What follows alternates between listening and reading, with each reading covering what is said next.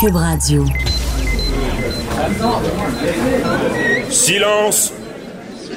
Veuillez vous lever.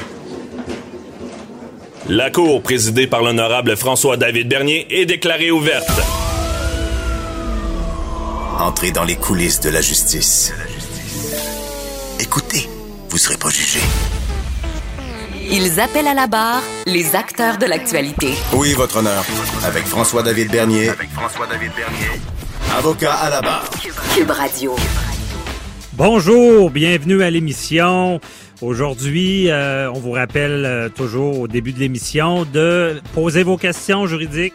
Euh, C'est maître Jean-Paul Boilly qui sera là aujourd'hui euh, au poste pour répondre à vos questions.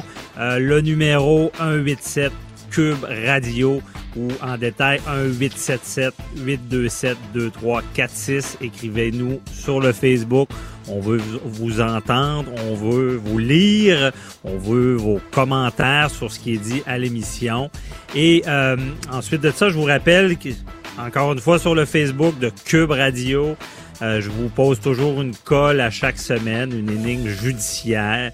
Euh, je vais vous la rappeler ce matin. Euh, vous pouvez répondre jusqu'à vendredi. On aura un, invité pour euh, mieux y répondre. C'était une affaire d'adultère où un couple qui divorce après 20 ans de mariage, un des époux prétend que l'autre a commis l'adultère. Il croit avoir droit à une plus grosse part de la valeur du patrimoine familial, puisque sa conduite n'est pas la cause de la rupture et que la loi sanctionne l'époux qui a commis l'adultère. Est-ce qu'il a raison? On vous invite à répondre, ne pas être gêné, c'est un oui ou non, euh, si vous avez des, des explications. Ne vous gênez pas. On pourra euh, tout démystifier ça, là, le, est le, le patrimoine familial, puis quand il y a une rupture, euh, est-ce qu'il y a une question de faute, euh, comme aux États-Unis? Est-ce que c'est la faute à quelqu'un? Est-ce qu'il y en a un qui a plus d'argent si euh, il, a, il a commis un geste euh, répréhensible? Dans l'actualité ce matin, il y aura, ben, il y a un délit de fuite à Mascouche, il y a eu un délit de fuite. Euh, le présumé chauffeur sera accusé là, sûrement euh, ce matin. Euh, des délits de fuite, euh, sous, c'est, des cas particuliers. Euh, il arrive un accident, délit de fuite, le, le vrai terme, c'est de dire qu'on a fui le lieu d'un accident, on n'a pas porté assistance à quelqu'un. Donc, c'est très grave. Euh, on en voit beaucoup. Les gens j'ai même déjà vécu ça. Quelqu'un m'était rentré dedans, puis la personne s'est sauvée. Euh, s'est sauvée, puis est revenue par après. Heureusement, il n'y avait pas de blessés. Euh, mais quand même. Et en parlant à la personne après, je me suis rendu compte c'était pas si euh, malicieux ce qu'elle avait fait, mais elle avait paniqué. C'est souvent le cas. On va frapper un véhicule ou dans les pires cas quelqu'un. La personne va paniquer et par là va, fuir parce que bon, on sait que des fois quand il y a un délit de fuite, c'est qu'il y a de l'alcool au volant d'impliqué. Euh, dans ce cas-là, Mascouche, on, la preuve n'est pas faite encore. Cette personne-là de 51 ans aurait des problèmes d'alcool. Euh, mais comprenez bien que fuir l'accident, même si vous êtes en état d'ébriété, c'est pas la solution. Parce que l'accusation d'avoir fui le, lieu de l'accident est, aussi grave qu'être en état d'ébriété puis d'avoir frappé quelqu'un. Il y, a- une sorte de présomption qui vient s'installer disant, bon, ben, si tu as frappé quelqu'un et tu fui, ben, tu voulais fuir euh, dans, dans le fond quelque chose que tu aurais commis de criminel. Tu voulais euh, t'échapper de ça. Il y a une sorte de présomption, il faut le prouver. Dans certains cas, ben on le sait, il y a eu des dossiers de la jurisprudence, des dossiers où est-ce que il y avait confusion. Bon, des fois, comment de fois j'ai vu des causes où est-ce que on dit ah je pensais que c'était un bac d'ordures. Bon, c'est souvent le cas. Euh, je me rappelle d'une cause, euh, le bac d'ordures était sur le devant supposément de la voiture. Et évidemment, la personne n'avait pas été crue parce que c'est une question de preuve. Si, on dit qu'on a frappé un bac d'ordure en plein jour, puis c'était en avant, ben, puis c'était finalement une personne, on s'entend que ça passe pas. Si par contre il pleuvait, il faisait noir, euh, on, recule ou on, on, peut ne pas euh, s'en rendre compte. Bon, évidemment sur la route aussi, mais des fois c'est difficile à croire parce que si on frappe quelqu'un, ça il y a, y, a, y a, un bruit. Il faut être diligent, il faut vraiment vérifier pour être certain euh, que. Et on verra ben, l'accusation. Cette personne-là même euh, aurait fait une tentative de suicide. C'est ça que je dis souvent. Les gens vont paniquer, vont vraiment se sentir mal, puis la pire chose à faire, c'est d'essayer de cacher le crime. Cette personne-là aurait mis son véhicule en arrière de son bateau, il, le véhicule était endommagé, euh, il ne serait pas livré à la police. Donc, tout ça va, quelqu'un qui cache, se cache, va, ça va empirer. Souvent, quand on est avocat, on reçoit un appel, si quelqu'un a frappé quelqu'un ou a fait un accident, on va dire allez vous livrer au plus vite parce que on sait que euh, ça jouera par après s'il y a des accusations, s'il y a une peine. Des fois, il y a une explication. Donc, c'est très important et cette cause-là nous, nous rappelle ça. Ne pas paniquer, prendre en main les choses et comprenez bien, c'est pas pour rien que ça existe ce genre d'accusation-là parce que si une autre personne en frappe une et fuit, ben des fois la, fuite va faire que la personne peut mourir. Elle a peut-être besoin d'assistance et euh, de, de, fuir, c'est pas de donner assistance. Donc euh, ça nous rappelle tout ça. Euh, autre nouvelle, on est dans quasi judiciaire, mais ça, ça me marque. Moi, je suis un surfeur. J'aime bien aller faire du surf à York, dans le Maine. Euh, et je, vois à Cape Cod, c'est pas trop loin de où est-ce que je vais à York. C'est rendu sérieux là. Il y a vraiment des requins blancs euh, présents. Euh, donc il y, a, déjà eu des attaques et c'est rare, mais quand même maintenant sur la plage, c'est indiqué attention aux requins. le pourquoi de tout ça, ben, c'est qu'il y, y, a des phoques, il y a une présence de phoques euh, proche de, Cape Cod. Donc, c'est de la nourriture pour les requins. Il y en aurait plus qu'avant. Ils s'approcheraient plus des plages. Il y a plus de danger.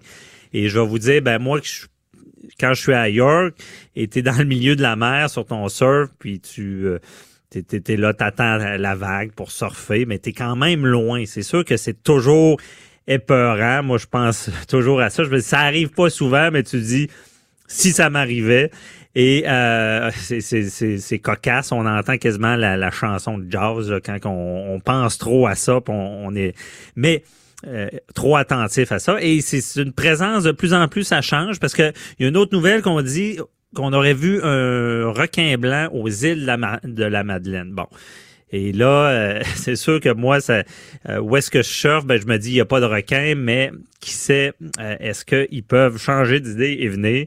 C'est, c'est, c'est, on, à chaque été, on entend un peu plus parler, aussi en Caroline du Sud, où est-ce qu'il y a déjà eu des attaques. Donc, il faut être prudent, il faut s'informer.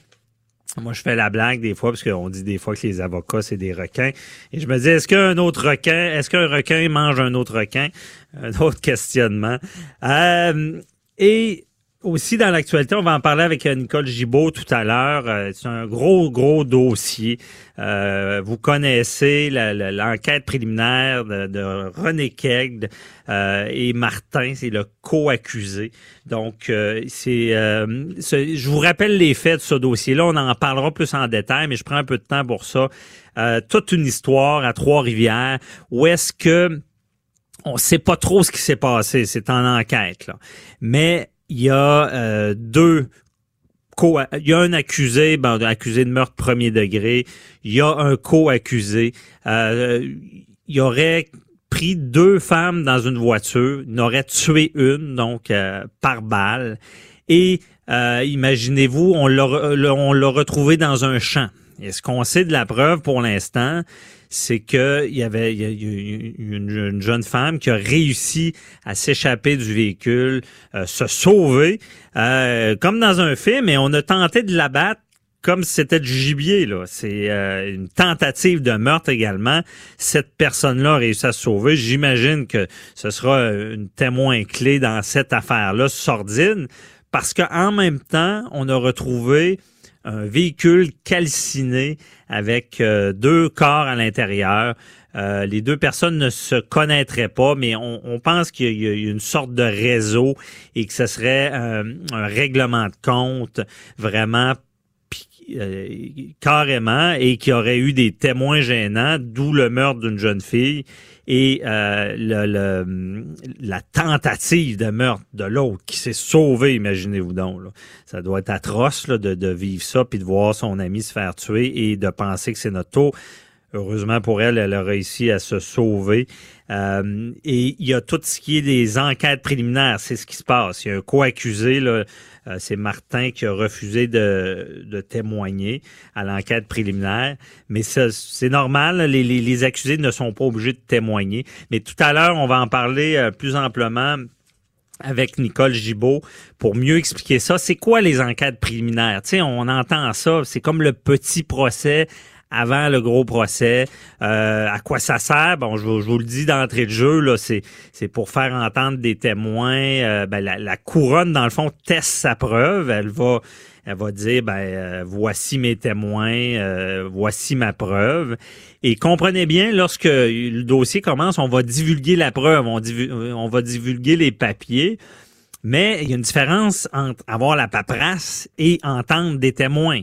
Et là, il faut que la, couronne démontre que ces accusations sont crédibles devant le juge. On appelle ça la première face, prima facie, et euh, de dire bon, est-ce que ça se tient? Est-ce qu'il y a assez de preuves? On a déjà vu des cas où est-ce qu'on a dit non, pas assez de preuves, on arrête ça. Et ça, on appelle ça être cité à procès. le juge va décider, OK, est-ce que ça vaut la peine d'aller à procès? Euh, on, sait que toutes ces enquêtes préliminaires-là, c'est quand des fois c'est encore contesté. Est-ce que ça sert à quelque chose? Parce qu'on a un procès? C'est sûr que quand on parle de meurtre, ben, euh, qui ne voudrait pas cette étape-là? Parce que également, c'est la couronne qui présente sa preuve, mais comme je dis, pour la défense, on peut voir un peu plus euh, où ça s'en va. Je veux dire, ça, ça nous aide à nous préparer. Euh, et euh, on peut aussi faire un examen volontaire, faire, faire euh, témoigner des gens. Et il y a eu des procès qui. Puis il faut comprendre, c'est pas parce qu'on est quelqu'un est cité à procès qu'il le fait. Là, c'est, c'est, ça veut pas dire qu'il va être condamné par la suite. Souvent, il y a une croyance populaire que la personne est citée à procès, puis euh, elle l'a fait, là, que la preuve est accablante. Non. Mais tu sais, il y a des situations des fois où est-ce que, je donne l'exemple souvent, quelqu'un est accusé d'agression sexuelle, mais la personne n'était pas au pays, réussit à le prouver. Ben là, c'est assez évident, donc on ne citera pas à procès. Mais dès qu'on a un doute, puis on dit, mais il y aura un débat, on ira en procès. Préparez vos questions. Cube Radio vous offre les services juridiques d'avocats sans frais d'honoraires. Appelez ou textez. 187 Cube Radio. Cube Radio. 1877 827 2346. Le sucre, il est partout le sucre. Moi, je suis un fan de sucre. Malheureusement, je, suis un peu euh, drogué à ça. Je fume pas, puis euh, je bois pas vraiment, pas socialement. Mais le sucre, j'aime ça. Et on se rend compte qu'il est vraiment partout. Puis on, se demande comment c'est contrôlé. Et là, une nouvelle assez marquante, parce qu'on parle de bébés. En Europe, des aliments pour bébés trop sucrés.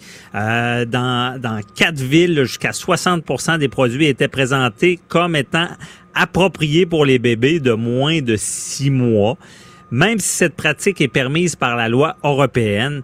Là, elle contrevient directement à deux codes de conduite de l'OMS. L'OMS, vous le savez, l'Organisation mondiale de la santé, qui est là pour nous protéger, j'imagine, euh, qui stipule explicitement qu'aucun aliment ne doit être mis en marché de cette manière avec autant de sucre. Et qui de mieux pour nous expliquer tout ça qu'Isabelle Huot, nutritionniste, diététiste, chroniqueuse que tout le monde connaît. Bonjour Isabelle. Bonjour François David. Oui, c'est assez euh, assez désolant là comme euh, comme nouvelle. En fait, c'est près de 8000 aliments qui ont été étudiés, oh. quatre pays euh, Autriche, Bulgarie, Hongrie, Israël et puis 516 magasins qui ont été couverts. Puis on s'est rendu compte a des aliments qui étaient commercialisés pour les, les enfants, les nourrissons de six mois et moins, alors que l'OMS recommande l'allaitement exclusif euh, jusqu'à mmh. l'âge de six mois. Et là, on est après faire la promotion de produits. Puis effectivement, dans les produits qu'on a analysés, la moitié des produits euh, avaient 30% des calories qui provenaient du sucre. Euh, c'est beaucoup trop. Puis on sait que quand un enfant, euh, tu disais que tu étais habitué au sucre, comme drogué au sucre, ben, un enfant qui est exposé au sucre très jeune va développer le goût. On sait que le, sucre, c'est un goût déjà qui est inné. Et quand on expose l'enfant au sucre dans sa jeunesse, ben, ça entretient le goût du sucre, puis ça fait en sorte qu'il va vouloir en manger beaucoup plus. Et puis, ben, le sucre, pas besoin de dire que c'est associé à l'obésité, puis que c'est un mhm. gros problème actuellement. 25% des enfants au Canada qui sont en surpoids ou obèses. Là. Ben, puis partout, le sucre, euh, euh, Isabelle. Puis quand, quand j'entends cette nouvelle-là, me semble des produits pour bébé, on a confiance en ça. Ouais, effectivement, ben c'est ça. Le sucre, là, le, le grosso modo, là, la la, la, majeure partie du sucre qu'on consomme, ça vient des aliments transformés, des aliments commerciaux, à peu près 75% du sucre consommé. Et dans les aliments transformés, il y a différents niveaux là, de transformation. Euh, on a ce qu'on appelle des sucres libres. Ça peut être du jus de fruits. Tu sais, le jus de fruits, autant mhm. quand j'ai fait mon bac il y a 20 ans, le jus, euh, le jus, on, le vantait, c'est une source de vitamine C. Et puis maintenant, on, les nouvelles études, c'est vraiment attention, le jus, là, même chez les enfants le moins possible parce que le jus, ce sont des sucres libres. Donc, des mhm. sucres qui sont métabolisés très, très rapidement puisqu'on n'a pas de fibres comme un fruit. Et une partie du sucre analysé par l'OMS, c'était du sucre provenant des jus de fruits. Fait que c'est pas juste du sucre blanc, là. C'est du sucre libre. Et euh, dans les purées, il y en a qui avaient du sucre ajouté, il y en a qui avaient des faux sucres. Faux mhm. sucre, là, c'est pas mieux. Euh, tout ce qui est euh, sucralose, stevia, ça entretient le goût du sucre. Ça, ça, joue défavorablement sur le microbiote, notre flore intestinale, très important chez les enfants pour lutter contre les allergies alimentaires, pour le système immunitaire. Euh, donc, très ce faux sucre là, que... j'ai lu cette étude. OK, ouais. Puis ce faux sucre-là, c'est-tu... Euh, on entend souvent le glucose, le sirop de maïs, que c'est très dommageable et que c'est un fléau aux États-Unis pour l'obésité. C'est-tu ces faux sucres-là? Non, ça, c'est du vrai sucre euh, qui, qui, est métabolisé très rapidement, qui a un indice glycémique élevé. Ça veut dire que ça fait élever le, le, le, taux de sucre sanguin très rapidement. Fait qu'effectivement, ce n'est pas du bon sucre. Mais même le miel sirop d'érable, de meilleurs sucres, ça reste un sucre concentré, donc il faut vraiment limiter la consommation. Puis un enfant, là, tu sais, c'est l'allaitement euh, exclusif jusqu'à six mois. Après ça, on va commencer à introduire des, des, des purées, des, des, des, bouillons, on va commencer à introduire des, des aliments. Euh, mais c'est important, un enfant, là, tu sais, tu commences avec du yogourt mhm. nature, tu commences, tu l'exposes pas tout de suite au sucre, du moins le moins possible, parce que c'est sûr que c'est un goût qui va se développer, puis après ça, l'enfant va être habitué. La source principale de sucre dans l'alimentation des jeunes de 1 à 8 ans, c'est quoi aujourd'hui? C'est les laits aromatisés.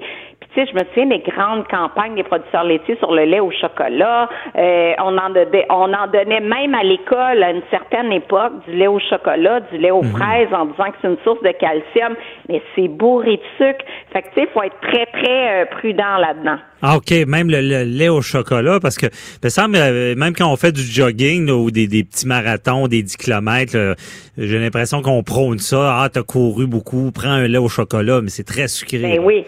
C'est très sucré. Puis tu sais, moi, moi, j'ai des clientes qui, qui veulent perdre du poids, puis que là, ils disent, ils sont fait dire de prendre un lait au chocolat. Là, je, je parle des adultes qui vont marcher sur le tapis roulant, ils regardent leur montre, ils ont dépensé 150 calories. Après ça, ils se tapent un lait au chocolat pensant qu'ils ont travaillé fort de 300 calories avec 8 carrés de sucre. C'est pas euh, correct, ça. C'est du Puis après ça, ils viennent me voir, puis ben Isabelle, je suis vraiment déçue. Là, je me, j'ai bougé euh, trois fois, puis j'ai pas pris, j'ai pas perdu du poids.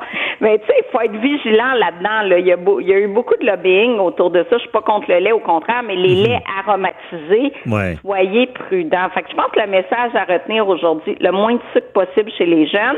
Si les jeunes sont des grands consommateurs de sucre, on les désensibilise progressivement. On mélange yogourt nature avec yogourt aux fruits. On, allège comme ça la teneur en sucre si euh, ils consomment du jus. On dilue le, ah, jus dans l'eau, puis progressivement, on ne boit que de l'eau. C'est intéressant, on peut se désensibiliser au sucre tranquillement, là. Euh, ben quasiment comme un fumeur qui, qui, commence à diminuer au lieu d'arrêter d'un coup. Là. Et pourquoi qu'on commence pas avec toi? Ouais, ouais, ouais, mais j'essaie, j'essaie, moi, depuis quelques temps. Mais euh, c'est ça, c'est pour ça que je dis, je me rends compte que quand tu essaies de diminuer le sucre, il est partout. Tu sais, c'est difficile de, de, de trouver des aliments quand on est pressé tout le temps. Là. Il y a, ben, écoute, partout. ça pourrait être un défi qu'on te lance en cette date d'aujourd'hui, oh. puis on pourrait s'en parler. ouais, bonne idée. Je, je, suis prêt, je suis prêt à relever le défi. Je vais essayer de diminuer le sucre. Mais comme je t'ai déjà parlé en, hors onde, moi, mon vice, c'est avant de me coucher, j'aime ça prendre des biscuits puis du lait. Mais euh, ben, j'essaie de mais remplacer ça. les biscuits. Qu'est-ce que t'en penses? Oui, c'est ça. J'ai pensé, j'ai essayé quelques fois, j'ai réussi, mais pas toujours. c'est mon petit okay, C'est correct. C'est de temps en temps, mais de moins en moins souvent. Se désensibiliser, ça, je le retiens bien. Euh, mais Isabelle, avec cette nouvelle-là, on, parle de l'Europe, de l'OMS. Donc, est-ce qu'on est inquiet comme parents ici avec ce qu'on donne à nos jeunes? Est-ce que c'est c'est la même chose? Ben effectivement, euh, j'ai pas eu le temps de faire le repérage, le repérage en épicerie sur l'offre euh, alimentaire destinée aux enfants, mettons de six mois et plus. Euh, mhm. je me promets de le faire, mais en attendant, juste lisez les listes d'ingrédients des produits. Des produits qui ont du sucre destiné aux enfants, puis le sucre prend plusieurs noms. On a parlé glucose, fructose, sirop de maïs, même stevia, sucralose ne pas mhm. acheter ces produits-là, il y a assurément une alternative plus santé. OK, de vérifier l'étiquette. Et c'est ça, ça m'amène à mon autre question. Donc, lorsqu'on parle de l'intervention de l'OMS et des produits qui ont trop de sucre, euh, les parents dans ces, ces pays-là auraient pu le constater eux-mêmes en regardant l'étiquette? Ou? Ben oui, ben oui, ben oui, c'est ça, tout à fait. Donc, on lit la liste d'ingrédients et puis on peut, c'est obligatoirement inscrit. Il y a une nouvelle réglementation sur le sucre là. Euh, début 2020, on va voir un nouveau tableau euh, et là, on va pouvoir repérer encore plus facilement les sources de sucre. Je parle du Canada. Donc ça, ça va faciliter vraiment la lecture d'étiquettes. Entre autres, tous les sucres vont être regroupés dans les listes d'ingrédients. Donc, si un produit a un sucre en deuxième position puis du miel en cinquième position.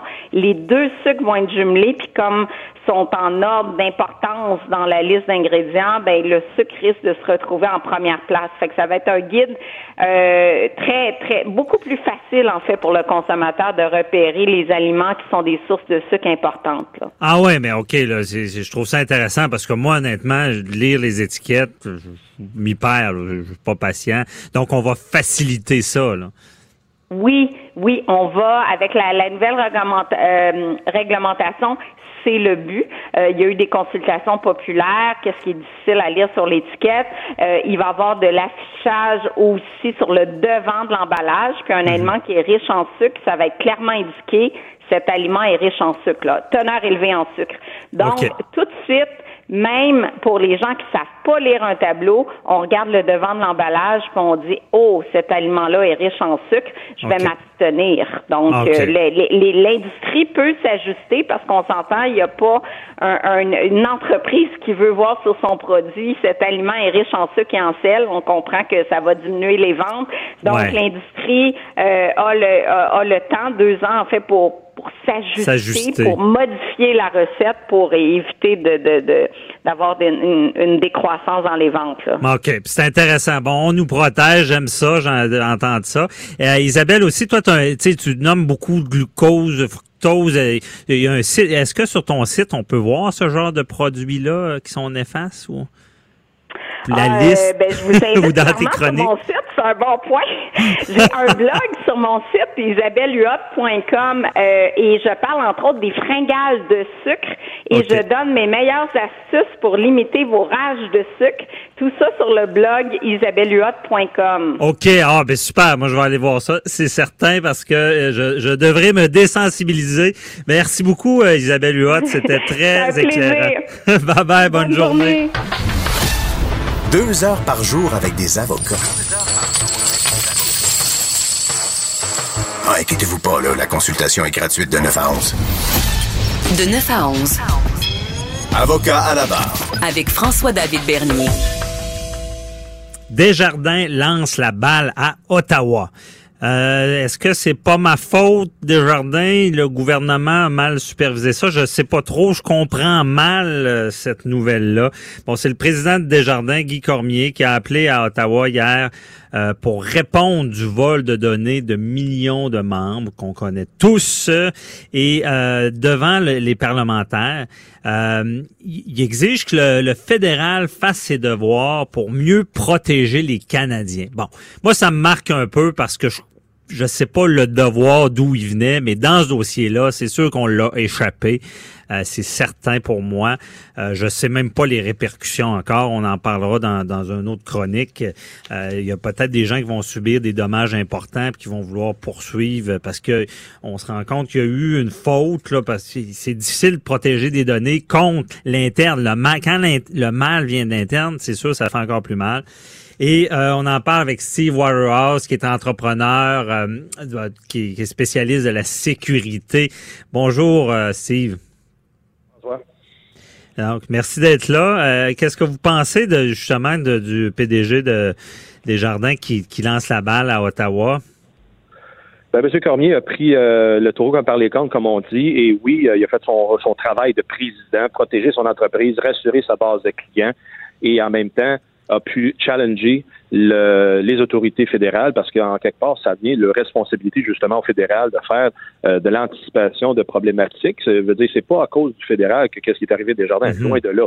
Mais il reste que vu que tout ce qui est transactions financières au pays passe par Ottawa, ça veut dire il y a une règle, des réglementations sont faites comme ça. Ben à ce moment-là, oui, il y a euh, une responsabilité fédérale pour être en mesure d'avoir euh, accentué plutôt les ressources et surtout l'accès à certaines informations critiques parce que déjà il y a déjà accès à ça, c'est pas problème. Mhm. Interbanques, ils se parlent tout ensemble lorsqu'il arrive un incident de cette nature-là, autrement dit de fuite d'informations, de hacking, euh, de vol, de quoi que ce soit. Et tous et chacun dans l'industrie financière peuvent protéger leurs avoirs, évidemment, euh, rassurer la base de la clientèle. Mais en même temps, il y a lieu de moderniser tout ça. C'est ça, moderniser le bon mot, mais justement pour vulgariser ça, comment le fédéral peut aider les banques et des jardins à mieux protéger toutes ces données-là, surtout euh, que la, la fuite vient d'un employé. Là. Ben oui, puis il y a l'ATD, la CIBC, la BMO, ils ont déjà été victimes de, de, de, situations similaires. Fait que ça, c'est mhm. pas unique à Desjardins. C'est juste que là, présentement, la seule institution financière au pays a dans l'ordre de millions de clients qui ont été impactés. C'est la première fois. Donc, c'est ça que ça crée un précédent. Les mesures qui ont été faites hier, c'est une initiative bien placée parce que ça va rassurer tout le monde et en même temps, ça va donner du ton, ça va rehausser la sécurité envers les autres organisations financières dans le pays. Euh, ceci dit, la GRC peut-tu faire plus? Elle fait déjà beaucoup. Euh, vu que l'échelon national ratisse large, ben, il communique cette information-là avec les autres corps policiers, avec les institutions financières déjà. Euh, je sais mal, je comprends mal aussi comment est-ce que davantage le, fédéral peut s'impliquer, mais la seule première façon qu'ils vont pouvoir le faire, c'est en réformant le système de numéro d'assurance sociale et d'avoir finalement une identité nationale que tout le monde va pouvoir bénéficier. OK, intéressant. Entité nationale. Euh, parce que c'est ça, on a beaucoup de, mots de passe partout, de chiffres. Il y a moyen de centraliser ça? Ah, pas nécessairement tout centralisé, mais je te donne l'exemple, François, où que, en 2000, à Défense, on a instauré une infrastructure à clé publique. Ça, c'est une grosse bébite qui fait en sorte qu'on a une carte à puce, par, comme tout le monde a avec sa carte de crédit ou sa carte de guichet, mhm. et sur la puce repose une identité unique qu'on appelle un certificat. Le certificat électronique est très dur à répliquer. Et par l'utilisation de ce certificat-là sur la carte à puce, ça devient une identité numérique qu'on peut signer numériquement et légalement reconnue pour euh, des documents officiels. Et en plus, on peut s'authentifier et c'est euh, une façon que c'est fiable pour être en mesure de dire, ben, ça devient la personne. On sait que l'autre côté du clavier, mais c'est la bonne personne qui est là. Fait quand que ça a été implanté à Défense, il y avait déjà un programme au fédéral de l'implanter au Canada au complet, mais deux ans après, ça a tombé en bas de la chaise parce que il y avait des coûts rattachés à ça qui étaient quand même très dispendieux. Et en plus, euh, un petit sondage a, démontré qu'il y a une certaine acceptabilité sociale qui n'était pas là. 20 ah. ans plus tard, là, il y a un momentum et je crois que ce serait le bon temps de reprendre cette idéologie-là, d'avoir une, identité nationale pour tous et chacun, finalement avoir une carte en bonne et due forme et légale pour s'identifier, parce que l'utilisation de permis de conduire ou la carte d'assurance maladie, selon le commissaire d'accès à l'information, c'est illégal de s'en servir à autre fin, ce à quoi ces cartes-là mm-hmm. servent, mais socialement, tout le monde s'en sort, on n'a rien d'autre. Sinon, c'est le passeport, puis le passeport, il dit pas tout. Mhm. Mais en même temps, si on revient avec ce, de mettre en avant-plan, de mettre une carte d'identité nationale, ben là, ça serait un gros plus. On aurait l'identité électronique, un peu comme l'Inde a fait, puis que l'Estonie a fait il y a déjà, une douzaine d'années. Ah ouais, d'autres pays font ça, dont l'Inde, OK? Et c'est oui, oui, oui, parce que hein? c'est, un moment donné, il faut que ça rentre. Euh, euh, tu peux plus juste gérer des papiers comme dans le bon vieux temps, parce que la fraude est omniprésente avec ça. Fait que mhm. euh, l'Estonie, c'était facile. Ils sont 1,4 million, et donc l'intégration assez bien fait. Ils ont eu des problèmes avec les Russes, ok, c'est une autre histoire. Mais il reste que toujours bien, présentement, le citoyen s'identifie, il s'authentifie avec cette carte à puce-là dans toutes les sphères du gouvernement et, ben, même aller jusqu'à voter avec cette carte-là parce que c'est tellement fiable qu'ils ont dit, ben voici, notre votation se fait comme ça. Fait que ça serait peut-être un, en même temps encore là intéressant à intégrer aussi avec un, système électoral euh, éventuel. OK. Et donc, même intéressant, parce que là, on parle de 20 ans plus tard. Donc, on a beaucoup plus de moyens aujourd'hui qu'avant de le faire. c'est plus, c'est plus complexe aussi qu'avant, faut se dire ça. OK. Euh, oui, parce que là, tu as beaucoup plus de joueurs sur le, sur le terrain et les technologies, on, a pu, on a une bonne idée aussi, les technologies, comment est-ce qu'ils ont évolué. Donc, le lecteur de carte à puce d'il y a 20 ans fonctionnerait très bien aussi aujourd'hui si jamais ça avait été intégré. Excusez pour ça. Okay. Euh, donc, euh, est-ce qu'on on, lance le projet et on fait ça? Ben oui, mais cependant, ça va, on est déjà pas mal en retard ça va prendre un certain temps à considérer et à intégrer dans un avenir approché. Mhm. Mais moi, j'aime l'idée parce que quelqu'un qui passe son portefeuille, là, c'est compliqué. Je veux dire, on, puis on le dit souvent, on a des mots de passe partout, justement, passeport, permis, assurance maladie, euh, bon, la carte électorale, il y aurait moyen de tout avoir ça à la même place. Évidemment, bon, on dit-tu qu'on a les, on aurait nos œufs dans le même panier, ça serait-tu plus facile de nous frauder ou? Ben, on les a déjà dans le même portefeuille, tous ces œufs-là. Là. OK. Fait comme tu viens de décrire, il va dire, François, tu perds ton portefeuille, tu perds tout. Et là, c'est la, la, joie de tout appeler ces organismes-là que tu te souviens qui sont dans le portefeuille, puis faire faire des changements, etc. C'est donc c'est un méchant tâche. Alors que si on concentre ça sur une seule carte à puce, la carte à puce est, perdue, ben dans le processus, de la façon que l'infrastructure avec les publics fonctionne, tu désactives la carte, personne ne peut s'en servir, et là, tu en as une nouvelle qui crée. Mm Ah non, c'est bien dit. Euh, mais Steve, euh, d'après toi, là, euh, sais, là, on est devant le comité de la sécurité publique. Bon, évidemment, il est arrivé un drame, 3 millions d'usagers, puis on sait, ben, comme tu as dit, ça arrivait avant quand même, des, fuites de données, des Et là, c'est venu de l'interne, c'est encore pire. Mais est-ce que tu penses que ce drame-là euh, nous, nous amène vraiment dans une nouvelle ère, là, que, que c'est plus vrai qu'on peut penser que la, la protection de données, c'est pas sérieux, là? Oui, c'est c'est le, le pour mon pour mettre de mon domaine, ma profession, c'est le mhm. coup de barre qui était nécessaire pour éveiller la conscience collective. Ah, ok. Parce que ça, ça, fait des années que je j'en fais de la, la, prévention de cette manière-là, vraiment de la sensibilisation. Mais tant que ça arrive pas, c'est comme un feu, ça. Tout le monde dit mhm. ah oui un feu, on voit que c'est grave tant que tu te brûles pas, là, tu sais pas c'est quoi la valeur de la flamme, là, tu sais. Et donc, euh, même affaire avec euh, le porter à la ceinture de sécurité. Tant que quelqu'un se prête pas à faire dans, dans vite en avant, il sait pas c'est quoi mettre la ceinture. C'est vrai, bien dit, on est réactif dans tout, là. Il faut qu'il arrive des drames pour qu'on bouge. C'est comme ça en droit criminel, la même affaire. Ouais. Voilà. Je pense que c'est un autre bel exemple. Et euh, de cette manière-là, oui, les gens arrivent au 21e siècle, et donc c'est ça. Ça arrive pas juste à l'extérieur. Là, ça arrive chez nous. Et là, les gens sont encore là plus euh, pris par l'événement parce qu'ils sont directement touchés et ils vont être impactés dans les 10, 20 prochaines années parce que les données vont circuler comme ça du temps éternel sur Internet. Et oui, il va y avoir une sursollicitation par courrier électronique, par texto, par voix. Ils vont se faire téléphoner, ils vont se faire sursolliciter. Puis lorsqu'il y aura justement euh, des gens qui vont se faire prendre la main dans le tordeur en ayant donné encore là une fois de plus leurs informations financières, ben là, ça, ça va réaccentuer encore une fois la sensibilisation des gens parce qu'il va y avoir des cas réels de conséquences à cette suite de mhm. données-là. Ben, cas réels et on sait même pas, d'après moi, les conséquences de ce qui s'est passé avec Desjardins.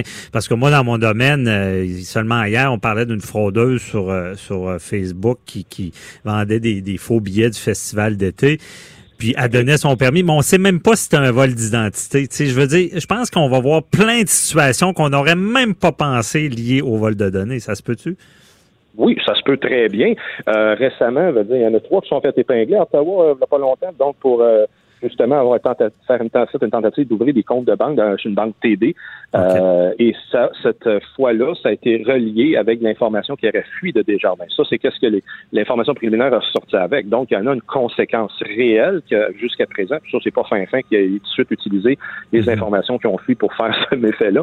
C'est ça, il longtemps que la poussière ben oui. Ouais, ouais, mais c'est ça. Et euh, même, ça peut aller loin, hein, parce que, me semble, j'ai déjà vu ça, même quelqu'un qui peut commettre un acte criminel et euh, faire se faire passer sous une autre identité, puis il y a quelqu'un qui a rien fait qui se ramasse avec un casier criminel. Je pense que ça peut arriver. Ah oui, oui, puis il y en a eu dans le passé, puis encore une fois, le fardeau repose sur la victime, la vraie victime, d'où la vraie identité, elle a été compromise. Puis là, ça, cette personne-là a des problèmes pour le 10-15 ans. Puis on l'a vu dans le journal qu'il y en a qui ont encore des problèmes de cette nature-là. Ouais, ben c'est ça, parce que c'est ce qui est ce qui est terrible là-dedans, c'est que je suis pas sûr que tout le monde est si bien pris en charge. Je pense que des, des gens vont devoir se battre et ne peut-être pas être crus au départ. Oui, et ben, je crois que euh, ce que Desjardins ont voulu faire dans leurs annonces hier matin, c'est de rassurer la population qu'ils vont être des jardins présents pour aider les gens à vaincre un peu cette situation-là de, encore une fois, que le fardeau repose sur les victimes et donc ouais. leur donne une opportunité d'être euh, cru, euh, mettons, à 60% au lieu d'être juste 20% mettons. Et de, de ça, c'est une bonne base de départ, mais c'est certain qu'il va y avoir des poffins qui vont tenter d'en profiter puis d'extirper davantage, euh, alors qu'ils sont même pas victimes pour vrai. Le fait que la fraude est omniprésente, mais elle juste encore une fois accentuée à cause de cet événement-là, je crois.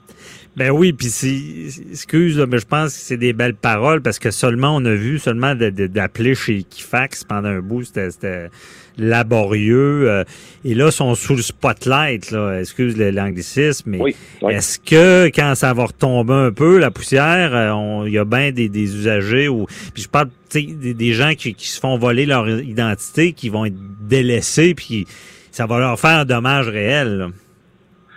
Définitivement, parce que euh, de, ce, de, de, cette situation-là, ça va être une question de long terme. Puis quand on parle de long terme, ça veut dire que euh, sont, ils vont être à ce moment-là assez assidus. On parle des, des, euh, des gens dans les caisses, les commis, et donc aussi à l'administration, parce que sur une longue haleine, il y a beaucoup de choses qui vont bouger à travers le temps.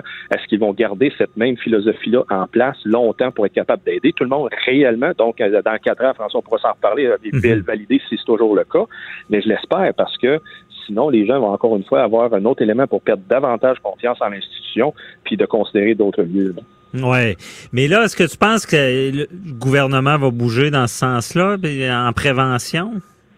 Ben, lorsque j'ai participé aux travaux de justement du Comité de la sécurité nationale le mois de février dernier, euh, il y avait des recommandations qui ont été faites et là-dessus, je plaidais beaucoup pour qu'il y ait justement une sensibilisation accrue euh, des, euh, des, institutions et des, des organismes parce qu'il y a beaucoup de menaces qui sont, ne sont pas, euh, sont pas vérifiées et sont sous-estimées. Et la menace interne, ça en est une, se présente. Ben oui. Donc, les programmes de sensibilisation des organisations n'est pas à jour et surtout pas la vérification de sécurité. Donc, on parle ce matin euh, le vol de données de recherche au centre de recherche de défense à Val-Cartier et c'est une personne de confiance que lui, il protestait, puis pour euh, son congédiement, puis il a volé des données, puis il voulait négocier, il voulait s'en servir comme euh, levier de négociation.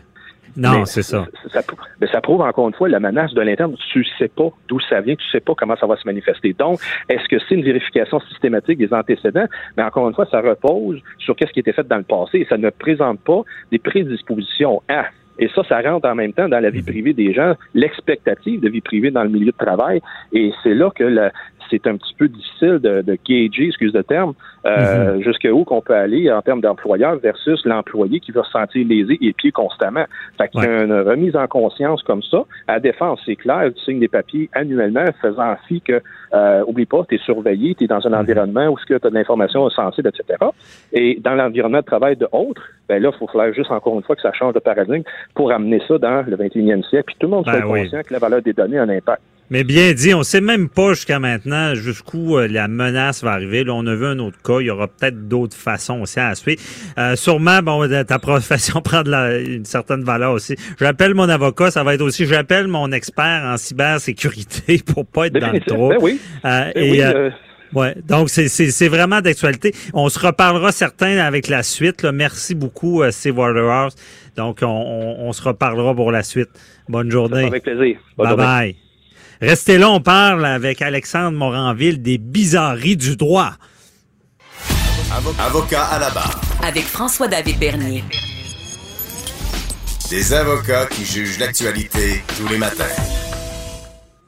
Bonjour Alexandre. Oui, bien le bonjour François David, ça va bien? Ça va très bien parce que on met à exécution une petite idée que tu as, eu de, de, de, de, fouiller et de nous sortir les bizarreries et autres barbarismes du droit. Et euh, je pense, Vas-y avec euh, la première. Ben, évidemment, en fait, écoute, il faut commencer par se dire, François David, qu'il y a tellement de rumeurs, il y a des fausses euh, lois, euh, des fausses lois loufoques aussi qui circulent beaucoup. il y en a peut-être qui sont vraies, il y en a d'autres que j'ai même pas mhm. réussi à prouver. Hein. On parle entre autres que ce serait interdit là, dans, dans, certaines provinces canadiennes de tuer le Sasquatch. J'ai pas pu le confirmer dans le, code criminel. On parle aussi d'interdiction d'enlever son pansement public. Ça non plus, j'ai pas pu le confirmer. Mais il y ben, en a... C'est du plastique. on peut pas le Mais je, je, ça, je pense pas que c'est pour ça. Je pense qu'à l'époque, c'était pour euh, empêcher une propagation de maladie. Ah c'est une raison sanitaire. Mais bref, il y a toujours une logique pareille. Et je t'en ajoute une aussi. À New York, il y avait une loi qui vient d'être abolie interdiction de danser dans les bars. Ouf! je pense que cette loi-là était violée depuis un certain temps. Ben, oui, puis euh, je pense que, puis encore une fois, il y a toujours une raison pourquoi la loi était là. Je pense que c'était une sorte de contrôle. On donnait des permis à ceux qu'on aimait, qu'on leur permettait de danser. C'est barbare, c'est le cas de le dire. Voilà. Mhm. Et aussi, tu, voulais me parler d'alarmer Sa Majesté. Et voilà. Alors, je parlais de, de, de vraies, de fausses, euh, de fausses lois, mais là, on va y aller tout d'abord par des lois qui ont, moi je dis malheureusement, été abrogées ou modifiées dans les dernières années, mais qui étaient un, tantinet étrange. Le 12 décembre dernier, euh, il y avait dans les actes prohibés l'article 49 qui disait qu'il est coupable d'un acte criminel et passible d'un emprisonnement maximal de 14 ans, dites-vous quelqu'un qui soit accomplit un acte dans l'intention d'alarmer sa majesté ou de violer la paix publique. Ou oh. soit accomplit un acte destiné ou de nature à causer des lésions corporelles à sa majesté. Alors attention, alarmer sa majesté pour rien, la faire paniquer, ça peut vous valoir 14 ans de prison, ou ça pouvait vous valoir 14 ans de prison jusqu'au 12 décembre dernier, imaginez-vous donc. Ben c'est ça, la, la, la, majesté, bon la couronne qu'on appelle, c'était c'est très important. on, a encore c'est j'allais dire des séquelles, c'est pas des séquelles. On a des vestiges. Ces traditions, ouais, c'est ça, ces vestiges-là, la majesté. Puis même en droit, la majesté, euh, on voit ça dans les jugements partout, la couronne. Mais là, de plus, on commence à changer ça là, un peu. Euh, alerter sa majesté pourrait peut-être, il doit avoir des, peut-être de quoi dans le code criminel qui ressemble à ça. c'est peut-être le gouvernement. Je t'avertis, c'est pas la dernière fois dans les prochaines minutes que je vais parler de sa majesté parce qu'elle revient souvent. Oh, vas-y, continue. je, je poursuis avant avec les autres lois que je, dis qui ont été abrogées. Là, il y en a plusieurs qui ont été modifiées ou abrogées euh, avec la loi C-39 en 2017. le Jody Wilson-Raybould, qui était évidemment l'ex-ministre de la Justice fédérale, qui a mhm. voulu là, euh, passer un petit coup de balai, si on veut, dans le code criminel canadien. Euh, d'ailleurs, on pourrait dire que le duel a été relégalisé, d'ailleurs, en 2017, car oui, L'article 71 du Code criminel, c'était comme suit. Est coupable d'un acte criminel et passible d'un emprisonnement maximal de deux ans quiconque, cela le cas, défie ou tente par quelconque moyen de provoquer une autre personne à se battre en duel, accepte un défi à se battre en duel ou tente de provoquer quelqu'un à se battre en duel. Alors maintenant, oh. tu peux te promener dans les rues, si tu veux, François David, et demander quelqu'un en duel en toute impunité toutes mes plus sincères félicitations. c'est permis maintenant. Ben, Mais c'est ça, encore une fois, on remonte à l'époque euh, des règlements de compte, euh, ce genre des duels, je pense que ça existait. Euh, mhm. Donc, on, devait régir ça, ben, mais c'était vieillot. Ben, il y a vraiment une époque, même en, Angleterre, là, en 1777, il y avait même un code du duel de Code Duello qui était en effet, alors c'était même le duel était réglementé là, quand, tellement il y en avait. Mais c'est bien, bien dit, c'est qu'on donnait les balises du duel avec ça à l'époque. Exactement. D'ailleurs, si tu te faisais insulter ta dame qui était, je cite, sous ta juridiction, eh bien, tu devais prendre ça comme une insulte personnelle, même pire que si on t'avait insulté toi-même. C'est l'article 10 de ce code duello de 1777. Ah ouais. Bon. Disons que de nos jours, euh, si tu fais un duel, c'est pas compliqué. Euh, ça, va être des voies de fait euh, armées ou. oui, mais tu as le droit de demander quelqu'un en duel, par contre. Ça, c'est nouveau. Mais là, ça peut, ça peut être des menaces de, de, de, de causer des lésions si tu demandes un duel. Ouf, ouais. ça peut être des menaces. Il y a, a d'autres infractions, euh, donc euh, ne demandez pas de duel, ça peut être mal perçu également. Oui. Euh, à part les duels amicaux. Oui, puis dans les, dans les derniers trucs qui ont été abrogés, là, je passe vite parce qu'il y en a qui sont encore en application dont je veux parler, mais également l'article 365 qui parlait de la magie. Hein? On ne pouvait pas exercer, d'ailleurs, employer ou exercer quelque sorcellerie, enchantement ou conjuration. On ne pouvait pas entreprendre de la bonne aventure. On ne pouvait pas affecter par son habileté de quelque science occulte ou magique ou par ses connaissances d'une telle science de pouvoir découvrir où et comment peut être retrouvée une chose supposée avoir été volée ou perdue. Donc la bonne aventure était complètement interdite. Maintenant, vous avez le droit. Oh, la bonne aventure et la magie, ouais, c'est, c'est, c'est vrai que c'était vraiment interdit, c'est spécial. Mais j'en rajoute un petit peu encore, c'est encore illégal de se servir de ça pour frauder, évidemment. Ah oui? Parce qu'il y a eu des causes, encore une fois. Imaginez quelqu'un qui, qui, qui se prétend euh, dire la bonne aventure, mais il, il, il soutire de l'argent des gens illégalement ou leur fait faire des choses euh, qu'ils ne feraient pas en les influençant de cette manière. Il y a eu des cas de fraude encore maintenant. Ça arrive avec cette bonne aventure. Donc, si par exemple Mesmer manipulait quelqu'un avec euh, son Ouais. hypnose pour faire des trucs illégaux, ce serait donc illégal, bien évidemment. Non, c'est ça. Puis je l'ai déjà, je l'ai déjà eu en entrevue là-dessus justement sur des Ah oui? euh, comment il convainc les gens. Mais il me disait, je ne me sers pas de ça dans la vraie vie parce que euh, justement, on pourrait me le reprocher. puis Encore ça heureux. pourrait être illégal. Ouais. mais on a le droit d'être convaincant par contre. Tout à fait, tout à fait. Sinon, euh, les avocats auraient, auraient- seraient tous accusés. parce qu'on est supposé être convaincant. Et là, je parlais d'articles abrogés ou qui, qui ont disparu, mais maintenant, il y a, il y a encore euh, des, des, des, des articles dans le code criminel qui sont, ma foi, là, fort étranges. là. Il y en a même qui me font euh, bien rire. Je lisais, par exemple, là, euh, les crimes qui peuvent encourir là, des peines maximales. Euh, évidemment, là, la peine ou la peine minimale est d'emprisonnement perpétuité, puis c'est 25 ans, libération conditionnelle. Habituellement, j'imagine, toi, François David, c'est presque toujours des meurtres au premier degré qu'on voit dans cette catégorie-là. Ouais, ben c'est ça. La perpétuité, non, non, ben c'est la perpétuité. Des fois, il y a des petits crimes qui met- mettent la, per- la perpétuité comme maximum. là. Mais c'est- oh, Ouais, c'est là-dessus là. Ben, Ouais. c'est, cas de le dire. D'ailleurs, le, le- je, je le mentionne quand même au passage, mais la haute trahison, c'est toujours dans le code, euh, dans le code évidemment le criminel du Canada. Mhm. Euh, puis le premier article, là, il y en a plusieurs, euh, évidemment, de cet article-là, là, plusieurs alinéas qui sont euh, bien corrects, c'est-à-dire faire la guerre contre le Canada. On s'entend, c'est répréhensible. Mais il y a également encore dedans, je, je disais que j'allais parler de la majesté, euh, tue ou tente de tuer sa majesté ou lui cause quelques lésions corporelles tendant à la mort ou destruction ou l'estropie ou la blesse, ou l'emprisonne, ou la détient. Alors tout ça, c'est haute trahison, encore, dans le Code criminel canadien. Et c'est perpétuité. Oui, ça? euh, peine minimale, 20 c'est 25 ans là, avant la libération conditionnelle, d'ailleurs. Ouais. Mhm. Mais sur des d'autres d'autres euh, vraiment, cas, d'autres euh, crimes qui peuvent encourir hein, quand même là, peut-être la perpétuité. euh, moi, il y en a plusieurs qui m'ont fait rire. Entre autres, là, toi, François David, es-tu un fan de Pirates des Caraïbes? Oui, j'adore. Oh. J'adore le pirate. D'ailleurs, j'imagine, est-ce que c'est un de tes petits rêves, peut-être, d'avoir un cas à la cour de piraterie, l'article 74 du Code criminel canadien? Oui, ça existe encore. Encore et toujours. As- As-tu déjà entendu parler d'un vrai cas de, de- de- de- de procès pour piraterie?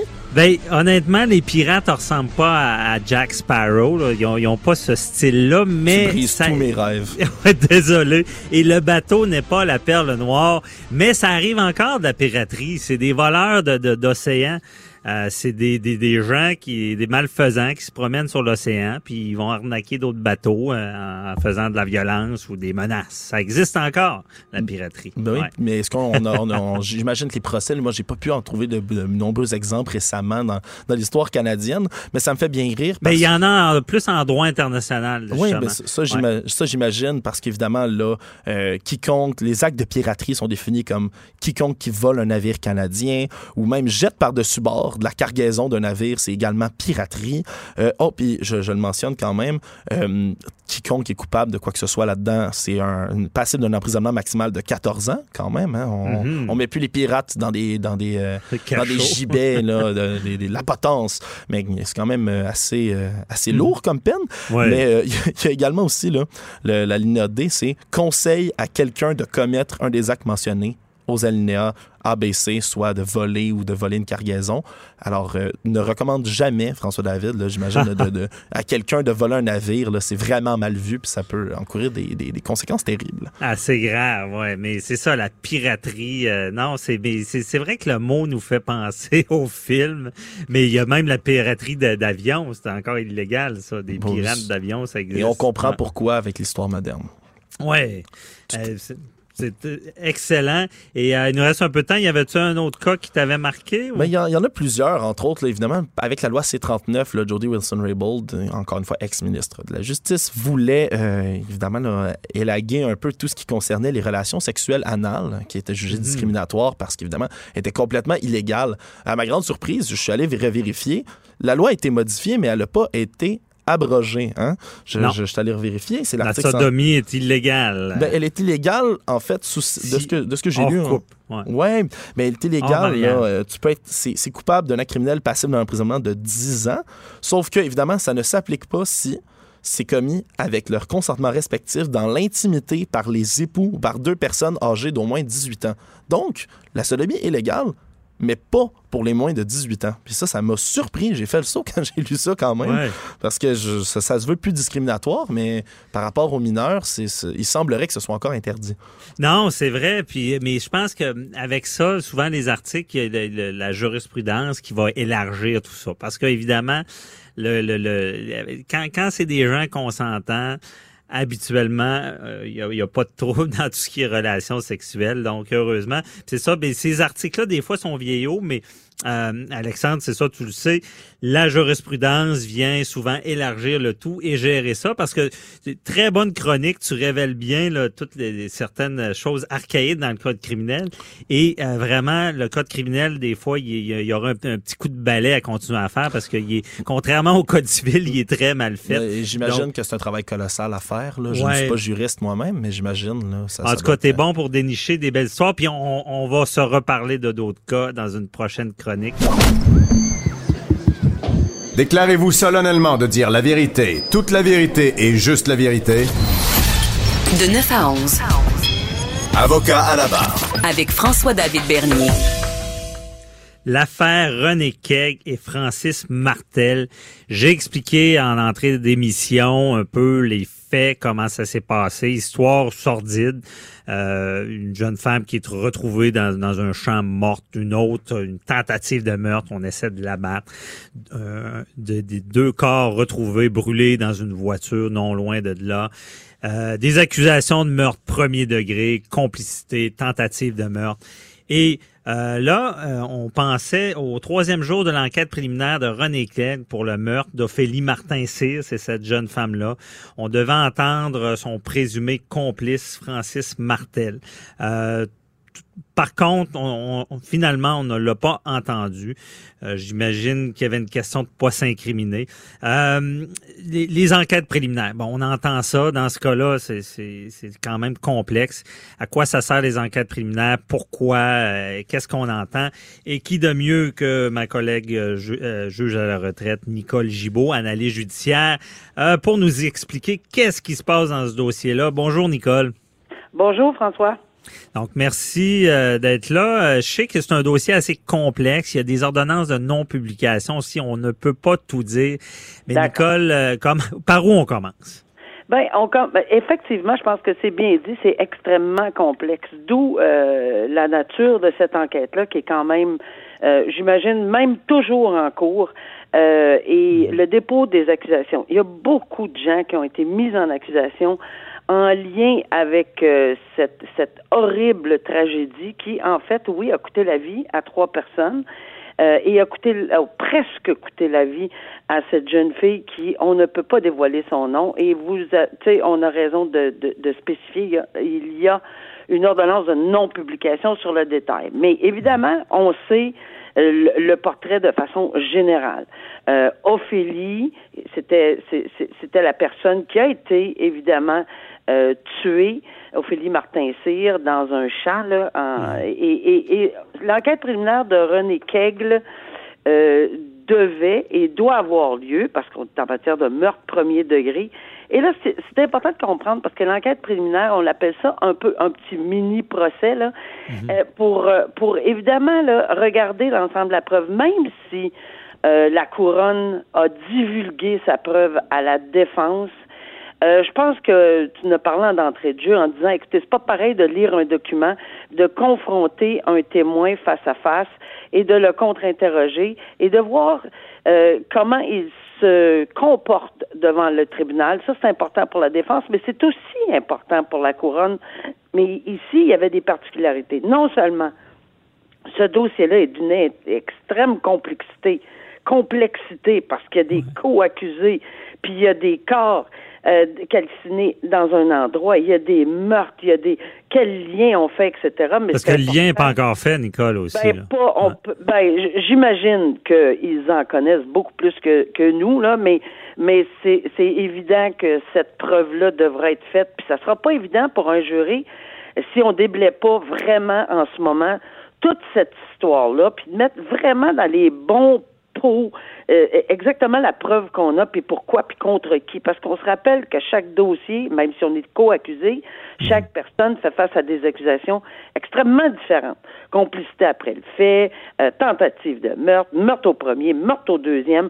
Alors, il y a beaucoup, beaucoup de notions juridiques, puis si on, excusez l'expression, mais on garoche tout ça dans, dans un, à un jury, là, c'est assez complexe. Donc, on, là, on commence à cimenter tout ça, on commence à à, donner, compartimenter tout ça, puis à voir exactement le dossier. Puis ce qui est intéressant dans ce dossier-là, c'est qu'il y a des il y a des choses qui se passent là. Un, la euh, personne qui a presque été tuée, qui s'en est sauvée, Dieu merci pour sa vie, euh, témoignait à l'enquête préliminaire de René Keg. Mais elle a demandé de témoigner, ou la couronne, pardon, a demandé de témoigner non dans la salle de cours. C'est très, très peu fréquent, euh, François, parce que après 18 ans, euh, la, on, présume là, que la personne est capable de faire, c'est la confrontation, faire face à son euh, accusé, faire face à l'accusé. Pourquoi? Parce que des fois, le comportement peut changer. Euh, je l'ai entendu plein de fois en plaidoirie. Être intimidé, là. Oui, non, mais de, de, l'autre côté aussi, la défense a de bons arguments à dire, écoutez, si elle n'est même pas capable de regarder son accusateur dans, en plein visage, c'est parce qu'il y a peut-être quelque chose, puis elle cache la vérité. Bon, blablabla. Il y a des arguments de tous les côtés. Mais ici, euh, puis c'est un juge d'expérience là qui a entendu l'enquête préliminaire. J'ai même aucun doute s'est retiré puis il a pensé. Cette demande-là a été faite en fonction de l'administration saine de la justice, la sécurité de la présumée victime, mais sécurité, non pas seulement sa sécurité physique, là, parce qu'elle n'est pas attaquée en pleine salle de course, pas ça, là, mais sa sécurité physique euh, de témoigner comment se sent-elle, euh, pas physique, pardon, psychologique, comment elle peut se sentir face dans la même salle, à côté, à proximité de quelques pieds, quelques mètres de, de la personne en question, euh, qui, de qui, a tenté de la tuer, là. Tu sais, ben, c'est quelque chose, là. Exactement. Et, miraculé, là, son amie est morte, là. Tu sais, ouais, présumé, on va faire attention ouais, présumé, désolé, Nicole. Présumé, là. Ouais. Mais quand même, elle a un récit à raconter. Euh, et, et c'est extrêmement intimidant.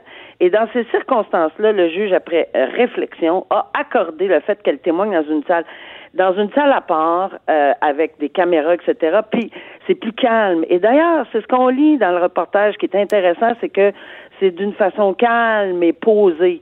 Et là, je fais le parallèle. Moi, ça m'est arrivé clairement où les policiers viennent faire une démonstration parce que c'est les policiers, les enquêteurs normalement qui viennent expliquer ça au tribunal pourquoi cette jeune fille-là devait témoigner à l'extérieur. Et on m'avait fait la démonstration moi aussi dans un dans un dossier de de proxénétisme extrêmement grave avec violence comme ça se peut pas là que la mhm. personne ne pouvait pas regarder euh, l'accusé en plein visage. C'était impossible. L'intimidation, juste les yeux la faisaient craquer. Alors, euh, ça peut arriver, mais l'inverse aussi est vrai. Ben, en ayant sous-pesé tout ça, le juge en est venu à la conclusion que la jeune fille pouvait le faire. L'autre élément qui est, témoigné à l'extérieur de la salle. L'autre élément qui est important, François, puis qu'on voulait jaser ensemble, c'est le fait que le monsieur qui est co-accusé, Francis Martel, c'est pas juste une question parce qu'à l'enquête préliminaire, on n'est pas soumis au même règle. C'est pas c'est pas, c'est sûr que c'est pas son enquête préliminaire et il n'est que témoin. Témoin. quand, on est témoin à l'enquête primaire, on se sert pas de ce témoignage-là pour le remettre au procès. Là. Euh, ben, évidemment, euh, sauf par jour, là, on, s'entend mhm. qu'on on parle pas de ça. Là. Mais, mais c'est, il était pas, il était pas question qu'il pouvait avoir peur de quelque chose là-dessus. Mais il de s'incriminer ou non, même pas, parce qu'on ne pouvait pas le reporter dans, le dans son procès à lui. Mais ce qui, ce qui était important ici pour lui, puis il l'a dit, moi, je témoignerai pas. la phrase qu'il répétait ad nauseam, tout le temps, tout le temps, tout le temps, c'est « je n'ai rien à dire ». Je l'ai dit à mon avocat, mon avocat m'a avisé des conséquences, parce que l'avocat doit aviser son client des conséquences d'un refus de témoigner. C'est quoi le refus de témoigner? C'est un outrage au tribunal ou mhm. Euh, une déposition d'une entrave, euh, euh, de, entrave à la justice, ou on peut suggérer, on peut dire, écoutez, je vais vous emprisonner huit jours, puis vous revenez de huit jours en huit jours, puis si vous témoignez pas, ben je vous retourne en dedans. Mais écoutez, c'est complètement farfelu dans, dans le contexte de, de M. Martel. Il est en prison. Quand même, il n'y a, pas plus de. On y ajoute pas huit jours, là. Il, est accusé de ah. meurtre au premier degré. Lui, là, pour lui, là, la conséquence, mais pour vous et moi, est quelqu'un qui est libre comme l'air, qui s'en vient témoigner à l'enquête préliminaire, puis qui décide, moi, là, ça me tente pas de témoigner, puis je vais dire au juge, je témoigne pas. Ben oui, il peut faire face à euh, cette conséquence-là. De prison euh, que lui a pas, ben, ben oui, ah, mais lui, il l'a pas. C'est parfait, c'est dérisoire, c'est illusoire de penser que que, que, c'était pour l'ébranler. Ça ne l'a pas ébranlé, mais pas, pas du tout. Et hmm. euh, il a continué et maintenu, je n'ai rien à dire. Il dit, selon ce qu'on a compris, il y a des motifs, accusez-le d'entrave à la justice, accusez-le de n'importe quoi, il viendra expliquer ses motifs mais il dira pas un mot. Donc ça s'est clos sans le témoignage de de, de M. Martel. Et euh, de toute évidence, il semble qu'il y avait suffisamment de preuves pour euh, envoyer, euh, mhm. citer à procès. Donc, dans les circonstances, c'est des éléments particuliers. C'est un dossier qui va être fort complexe qui devrait commencer en septembre. Ça va être toute une saga judiciaire, je vous le dis, là, c'est de suivre ça, il faut mettre des... Euh, on, en saura plus aussi au, procès, Nicole, parce que là, tout ça a été frappé du, scellé, l'ordonnance de non-publication. Hein? Et c'est normal, François, parce que euh, la sélection du jury, écoutez, on n'est pas dupe quand même, là. Je veux mhm. dire, avant, quand c'est arrivé, ces choses-là, on a eu beaucoup, beaucoup de détails. C'est sûr qu'il y, en a eu des détails des, qui ont été dans les médias. Mais ben, euh, ça, arrive là.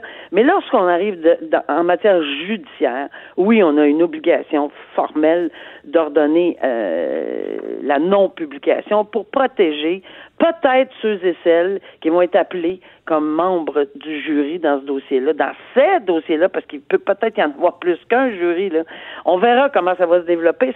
Je vous le dis, là, c'est complexe, mais ça va être intéressant à suivre au niveau judiciaire dans cette analyse-là pour que les gens puissent comprendre le jour en jour, pas à pas, euh, accuser d'accuser, parce qu'il y en a, je vous, j'en compte minimalement un, deux, trois, quatre, cinq, et au moins cinq, six accusés là-dedans. et la couronne a aussi un témoin clé, là, cette jeune femme-là qui a survécu. Absolument euh, doit avoir une importance, ça doit être sous protection, je ne sais pas, là, mais ça ne ah, doit pas être évident pour elle. Euh, c'est clair qu'il y a des mesures qui sont prises, puis il faut qu'elle soit bien entourée, pas juste physiquement, mais mhm. psychologiquement. C'est très, très, très difficile euh, d'avoir passé à travers un événement et, et, de venir raconter tout ceci.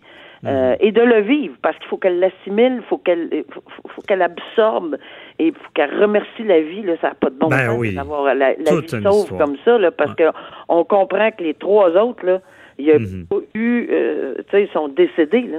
Alors oui, elle est aux premières loges euh, de cette saga épouvantable. Saga, ouais. en tout cas, tout à suivre, Nicole. Euh, merci beaucoup de nous avoir éclairé dans ce dossier-là complexe et on, se reparle la semaine prochaine pour un autre dossier. Merci, Nicole. bye bye.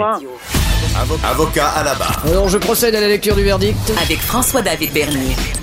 Les meilleures plaidoiries que vous entendrez. Cube Radio. Je passe les prochaines 24 minutes avec Maître Boily. Ça va brasser dans la cabane. Euh, Il fera et- pas chaud. Il fera pas chaud. Ben, il fait chaud des fois dans le studio, mais c'est l'été. Hey, hey, malaise autour d'une gratuité. Le don de laisser passer au FEC aux élus de la ville soulève des questions d'éthique, croient les experts. Euh, bonjour, Maître Boily. Bonjour. Bienvenue. Là, là, est-ce que on est rendu fou? Euh, On peut plus, on peut plus donner une bouteille de vin à un élu, on peut plus l'inviter. Euh, si on l'invite au spectacle, il faut vraiment qu'il paye son billet. On est rendu où là avec ça là? Ben là, il faut pas virer fou avec ça non plus. On est à l'ère là où on dirait qu'on peut plus rien faire. Euh, Même il y a des gens qui veulent même plus accepter un café. Là, c'est rendu euh, fou raide, c'est ridicule. Faut pas oublier l'objectif de la loi. Là, il y, a une- loi qui a été adoptée sur l'éthique et la déontologie en matière municipale. Ça, ça n'enlève pas la possibilité aux élus de recevoir des, des, des, des, des passes ou des ou des, des passes droits des fois pour des choses. Faut pas oublier une chose. hein. Ces gens-là sont des personnalités publiques, que ce soit n'importe quelle sorte de politiciens, que ce soit des élus municipaux, provinciaux, fédéraux, euh, à quelque niveau qu'ils soient, ces gens-là deviennent des personnes publiques. Et là, je, je, moi, je me dis, euh, euh, il faut arrêter de charrier. Là. Est-ce que le maire de la ville de Québec va devoir acheter son effigie pour aller remettre les clés de la ville à Bonhomme Carnaval? Je me dis, à un moment donné, il faut arrêter de charrier. Là. Et là, on parle de laisser passer. Euh, ça n'a pas de valeur monétaire. Euh, on sait que dans en vertu de la loi, tout ce qui est au- au-delà de 200 dollars doit être déclaré. Ils ont une, une- une feuille de déclaration en bonne et due forme qu'ils doivent remplir. Et également, lorsqu'il y a quelque chose, faut pas oublier une chose. Vous avez eu les, les histoires avec le maire Vaillancourt à Laval, là, Monsieur 3 là, qui est mon chum, c'est un chum, puis euh, etc. On a tout vu ça, là, commission Charbonneau, et après, il y a eu des poursuites. Bon, des pommes pourrites, il y en a, puis il y en aura tout le temps. Mais ce qu'on veut éviter par ces lois-là, c'est pas que quelqu'un se fasse payer un café ou vous disiez une bouteille de vin à la limite dans un restaurant. Là. Non. Ce qu'on veut éviter, c'est qu'il y ait contamination dans l'octroi des contrats publics. On veut éviter que comme ça a déjà existé, parce que ça l'a existé effectivement, hein, chum c'est un chum, ça l'a existé, ça, puis euh, ça va exister encore. Mais il reste qu'on veut essayer d'éviter par ces lois-là les abus. Hein? C'est comme n'importe quoi en droit, on le dit depuis le début, Maître Bernier, les lois, c'est fait pour les imbéciles. Mais les gens qui sont raisonnables, quand vous faites votre déclaration d'impôt, là, puis on vous demande, avez-vous dépensé cette année pour des restaurants ou pour des ou pour des euh, de l'essence, des choses comme ça? Votre comptable va vous poser la question, avez-vous des factures? Bon, vous avez des factures, parfait, on va les comptabiliser. Il est possible des fois, parce que c'est une déclaration volontaire, hein, mais si vous n'êtes pas raisonnable dans votre déclaration volontaire, qu'est-ce que le vérificateur d'impôt va faire? Il va vous prendre la main, puis il va vous taper le bout des doigts. Il va dire, Monsieur, Maître Bernier, vous n'êtes pas raisonnable. Je sais que vous, vous l'êtes, là. Toujours. Je donne, je donne un exemple. hein, on parlera d'autres choses tantôt, mais il reste que la raisonnabilité, c'est la même chose dans le domaine public. Si les gens vont à un spectacle parce qu'ils représentent la ville ou parce que, bon, c'est dans leur euh, leur district électoral ou c'est dans leur, euh, on disait, leur comté pour les députés, etc. Euh, bon, ils le font des fois, je vais vous le dire, les politiciens, des fois, ils font un reculon parce qu'ils veulent être là. C'est l'été, sont en vacances, euh, au travail, au, au salaire qu'ils gagnent, là, peux vous dire, moi, là, qu'un conseiller municipal à Québec, ça gagne pas des millions. Le maire non plus. Hein? Le maire, s'il avait le même job dans, le- dans le privé, d'après moi, il rajoute un zéro. Là. Ça, c'est clair. Alors, il- au lieu de gagner 125 000, il gagnerait un million 200 000. Mais ils veulent aller en politique, ils veulent servir. D'un autre côté, est-ce que on peut pas dire qu'il y a certaines choses qui doivent être pas, pas être faites. Bon, il y a, il y a- il y a les protecteurs de la, la grande moralité là, qui vont dire non, non, non, vous avez pas le droit, c'est donc, c'est donc Il épouvantable. n'y a, pas un- y a pas un maire qui a perdu sa job pour deux billets de spectacle. là? Ouais, ben, Tu tu sais? Il y a, il- tu il Nathalie Normando qui est en procès, là, parce qu'elle a reçu des fleurs de Lino Zambito. Il doit être fané depuis le temps, là.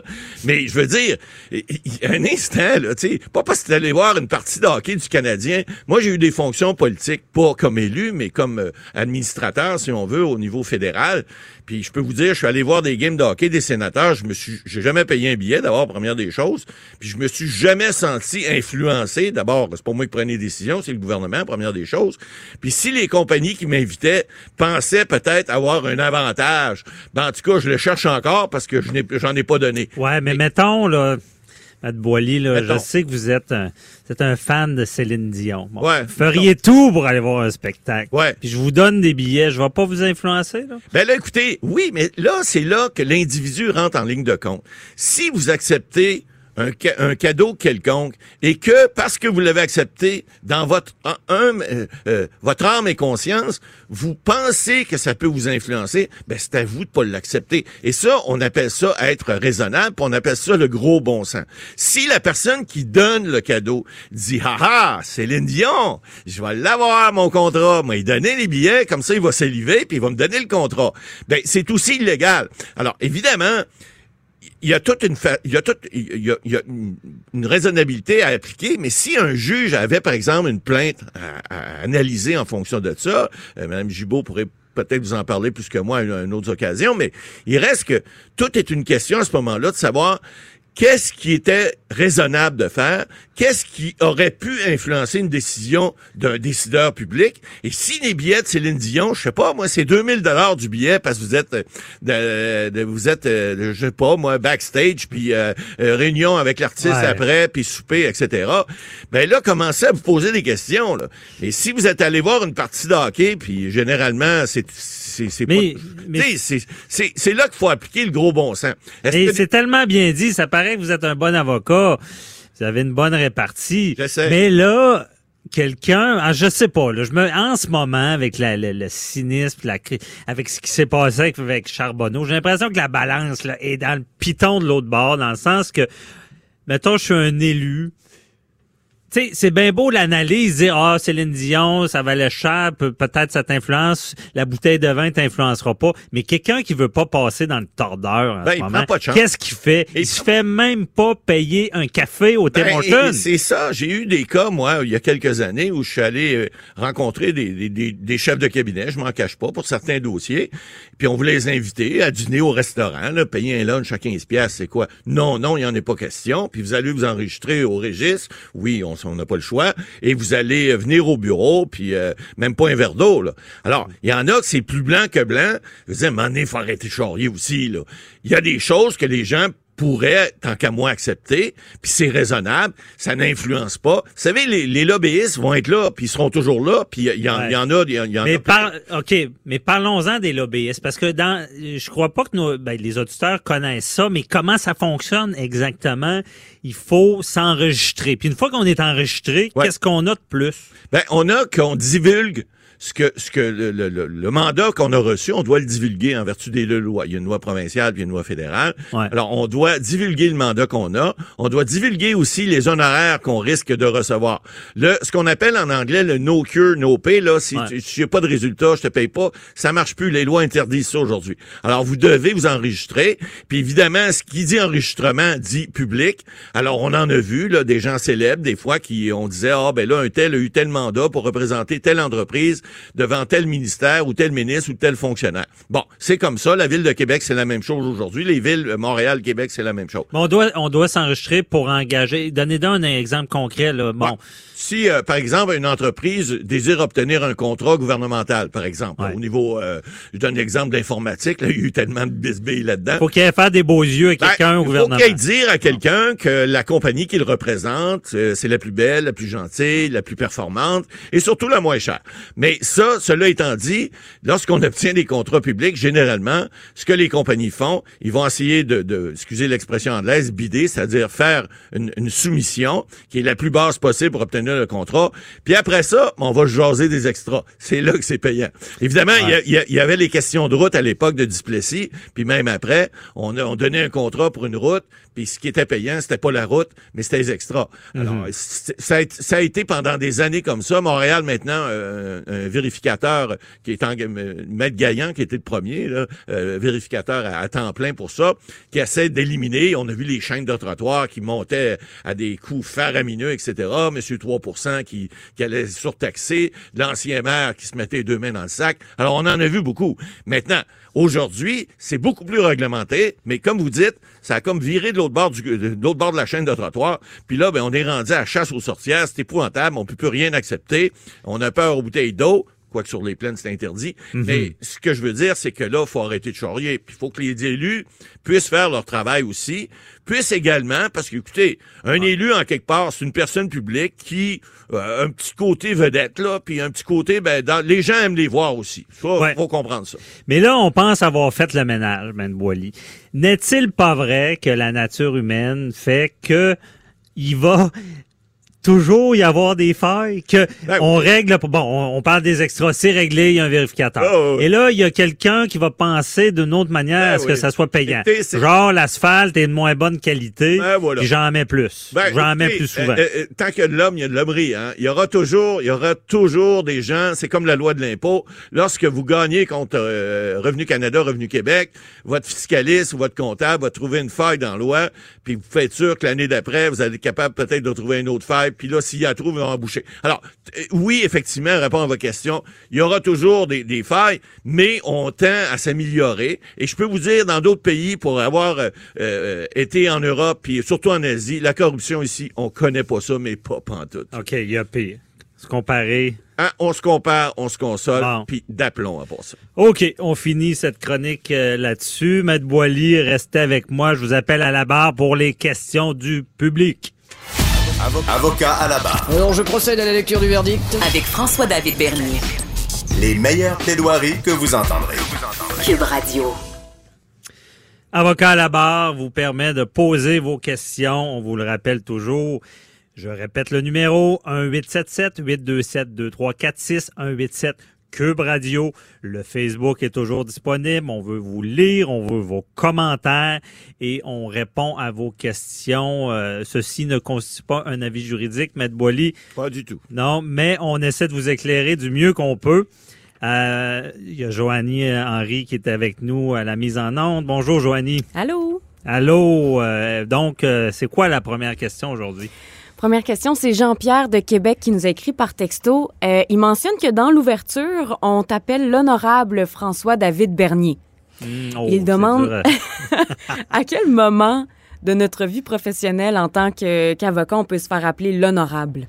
Ouais. Puis là, je vais, je vais commencer à répondre, Matt Boily, parce que j'en ai parlé à ma première émission. OK, OK. Euh, c'est une émission pour vulgariser. Euh, justement, dans, dans l'entrée, on dit euh, euh, votre honneur, ce qui ne se dit pas au Québec, au, au Canada, Non, parce que on veut pas se tromper avec votre horreur. Je n'avais parlé même Ouais, avec exact. Nicole Gibault, mais c'est le terme que tout le monde connaît pour vulgariser. Et euh, l'honorable, c'est ça. Ben théoriquement, si c'était peut? pas une émission, je n'ai pas le droit à ce Ben, écoutez, titre. à l'instar de Patrick Huard, je vous dirais, dans la série Les Honorables, hein, vous êtes effectivement Ah, il a pas plus le droit, lui. Ben non, euh, mais, a- non, mais c'est, c'est- vous, a- vous avez une émission, c'est un personnage, donc à l'entrée de l'émission, comme Patrick Huard, euh, où on, on voit un comédien qui joue le rôle d'un honorable, puis qui se fait appeler honorable alors qu'il l'est pas du tout, ça le rend pas déshonorable, c'est comme vous. Là. Mais dans, les, la, dans la définition, je suis quand même honorable. Oui, ben c'est-à-dire que vous êtes quelqu'un d'honorable, mais vous n'avez pas le titre Titre, d'honorable. Alors, pourquoi? Parce qu'au Canada, n'est-ce pas, dans ce grand et merveilleux pays, nous avons une formule épistolaire, et, et- et je l'étire là, pour être bien Oh. dit, épistolaire. Alors, c'est une formule qui est consacrée et qui ça relève, ça, ça, ça, ça, ça vient du droit anglais. Hein, lorsque on avait les lords, on avait évidemment avant 1949, il y avait un recours. La Cour suprême n'était n'était pas à ce moment-là le plus haut tribunal du pays. On avait avant 1949, le- on avait le, droit d'en appeler à la Chambre des Lords. Euh, ça, c'était à Londres. Alors, et là, on avait les anciennes perruques blanches, et on avait tout le tralala. Mais ces lords-là étaient des honorables. Alors, évidemment, au Canada, cela a évolué grandement.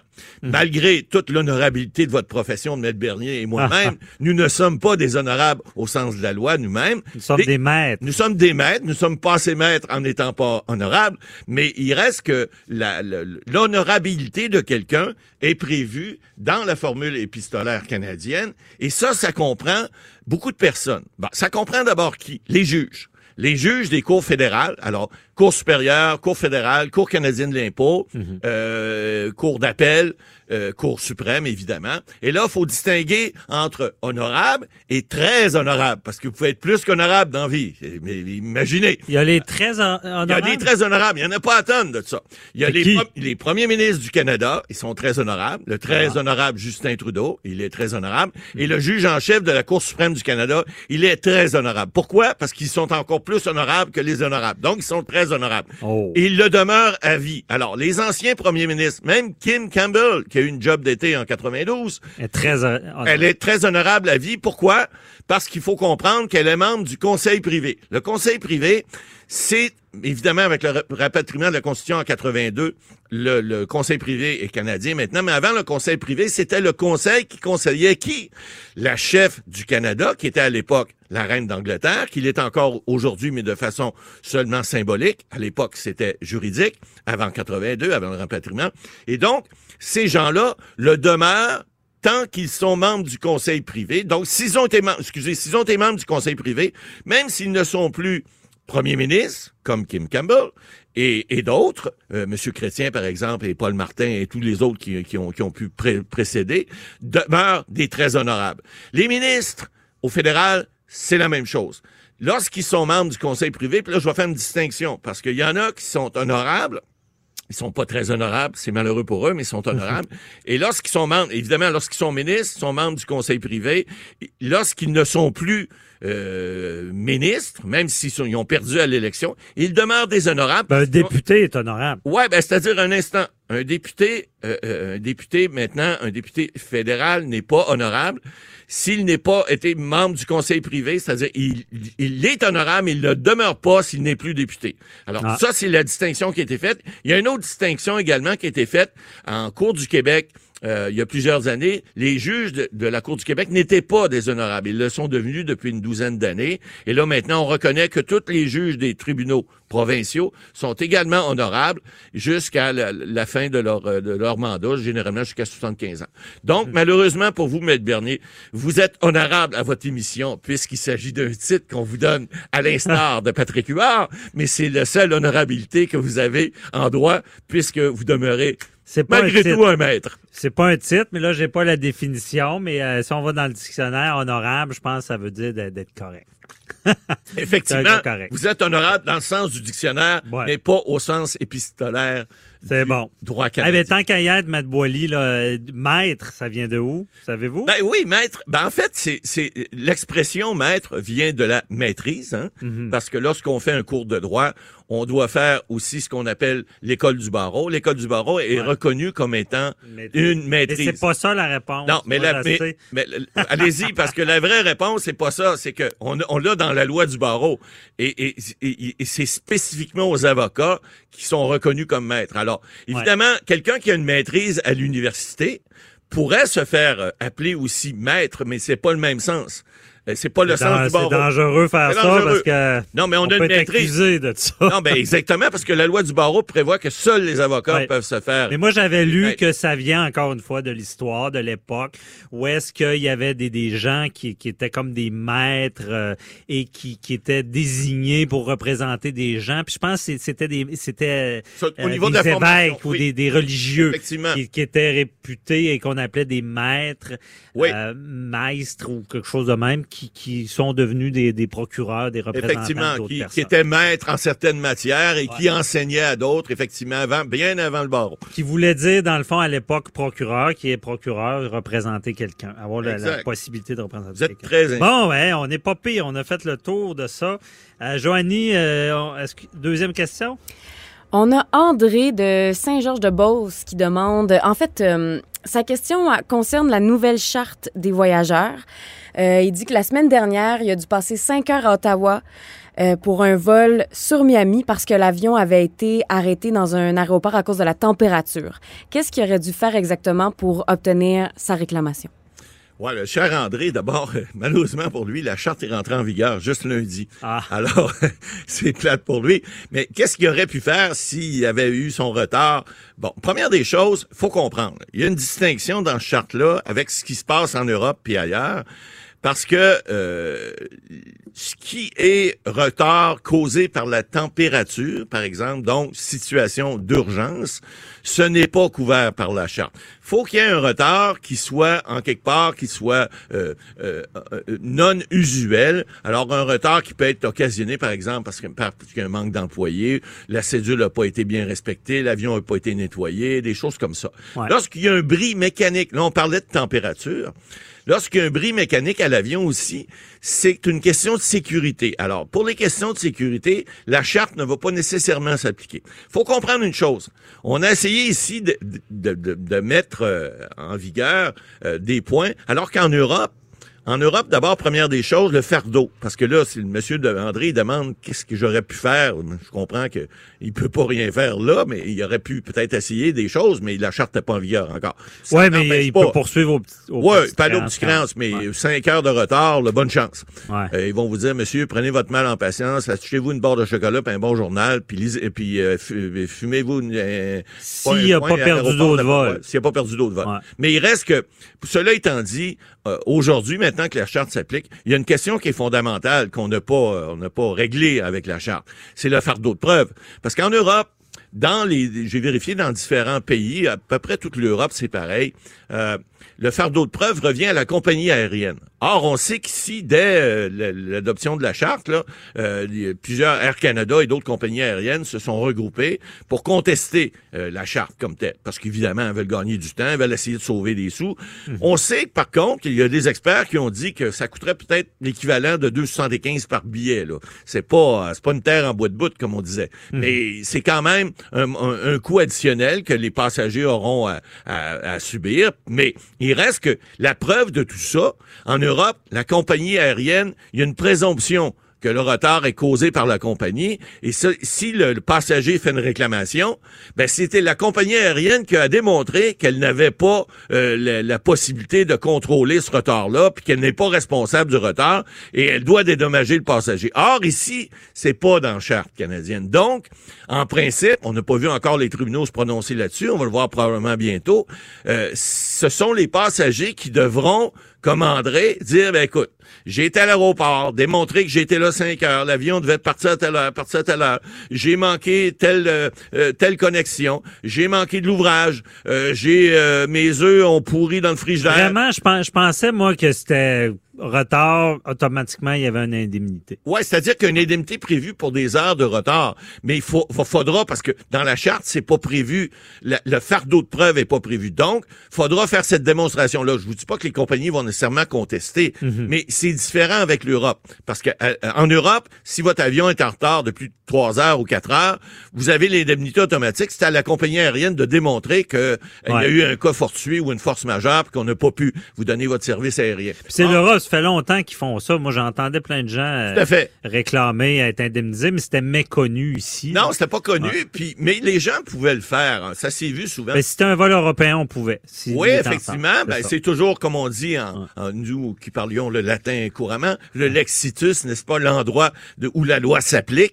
Alors, donc, lorsque vous preniez un vol en Europe, vous auriez pu le faire. Mais si vous prenez le vol ici à Montréal, puis que la, charte s'appliquait pas, ben bye bye la loi européenne, elle s'applique pas. Mm-hmm. Mais la charte là vient euh, vient rééquilibrer un peu le, le, pouvoir parce que faut s'entendre qu'avant la, compagnie aérienne on, on était bon, euh, de temps en temps on payait un petit lot. Des fois si c'était mal pris on payait l'hôtel mais il y, avait, avait pas il y avait pas un gros fouet en, arrière d'eux autres pour leur dire écoutez faites attention là y a, si euh, maintenant avec le surbooking ça c'est ah, insultant là. C'est insultant parce qu'effectivement ce sont des pratiques courantes des compagnies aériennes pour s'assurer eux autres que l'avion va être plein puis qu'il n'y aura pas. Mais là, ce qui arrive à ce moment-là.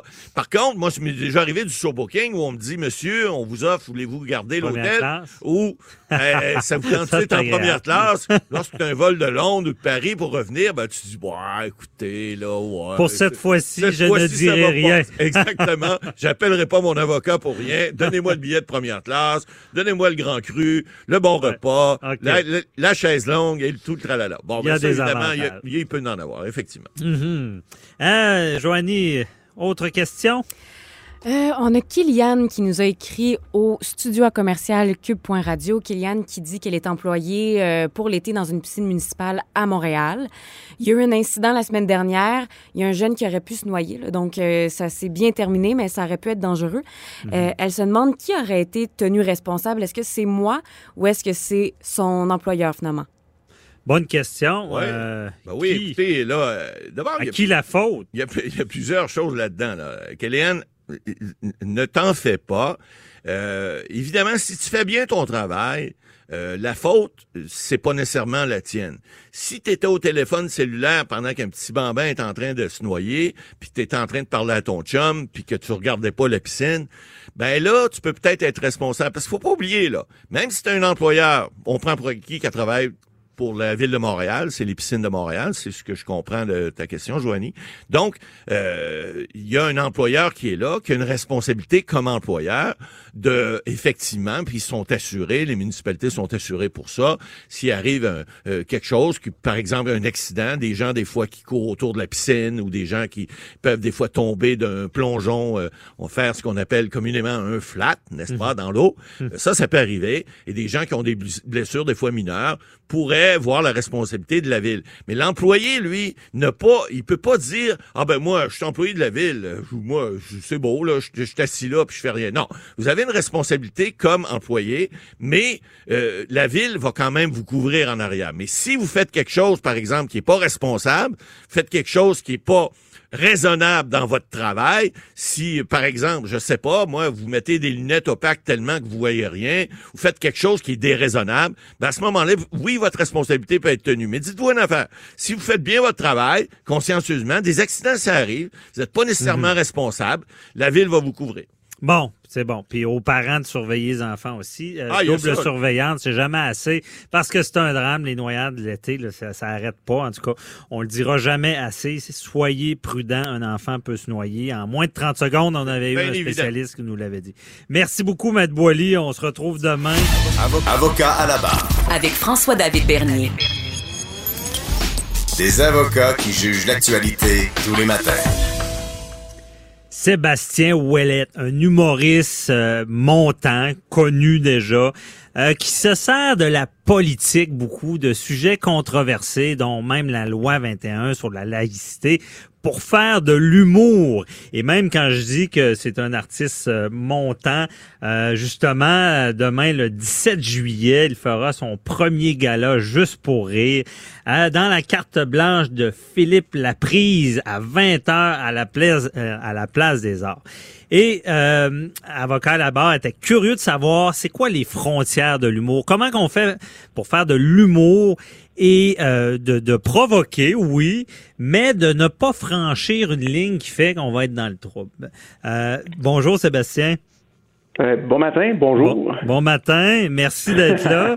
Euh, donc, félicitations pour le premier gala qui s'en vient demain. Euh, puis euh, bon, les, gens te connaissent, tu as même des, clips à Radio-Québec sur la, la politique, euh, dont une que j'aime beaucoup, comparer la politique à un menuisier. C'est de savoir que des fois, il y a des réflexes qui sont pas trop qui sont pas trop logiques. et comment tu fais, toi, pour écrire et ne pas franchir cette ligne-là? là? En fait, la ligne, on essaie toujours de la franchir. Je te dirais que la ligne nous est un peu imposée présentement. Euh, par les diffuseurs. Les diffuseurs présentement euh, ont des normes, sont tannés de recevoir des plaintes, euh, donc on se fait imposer comme un.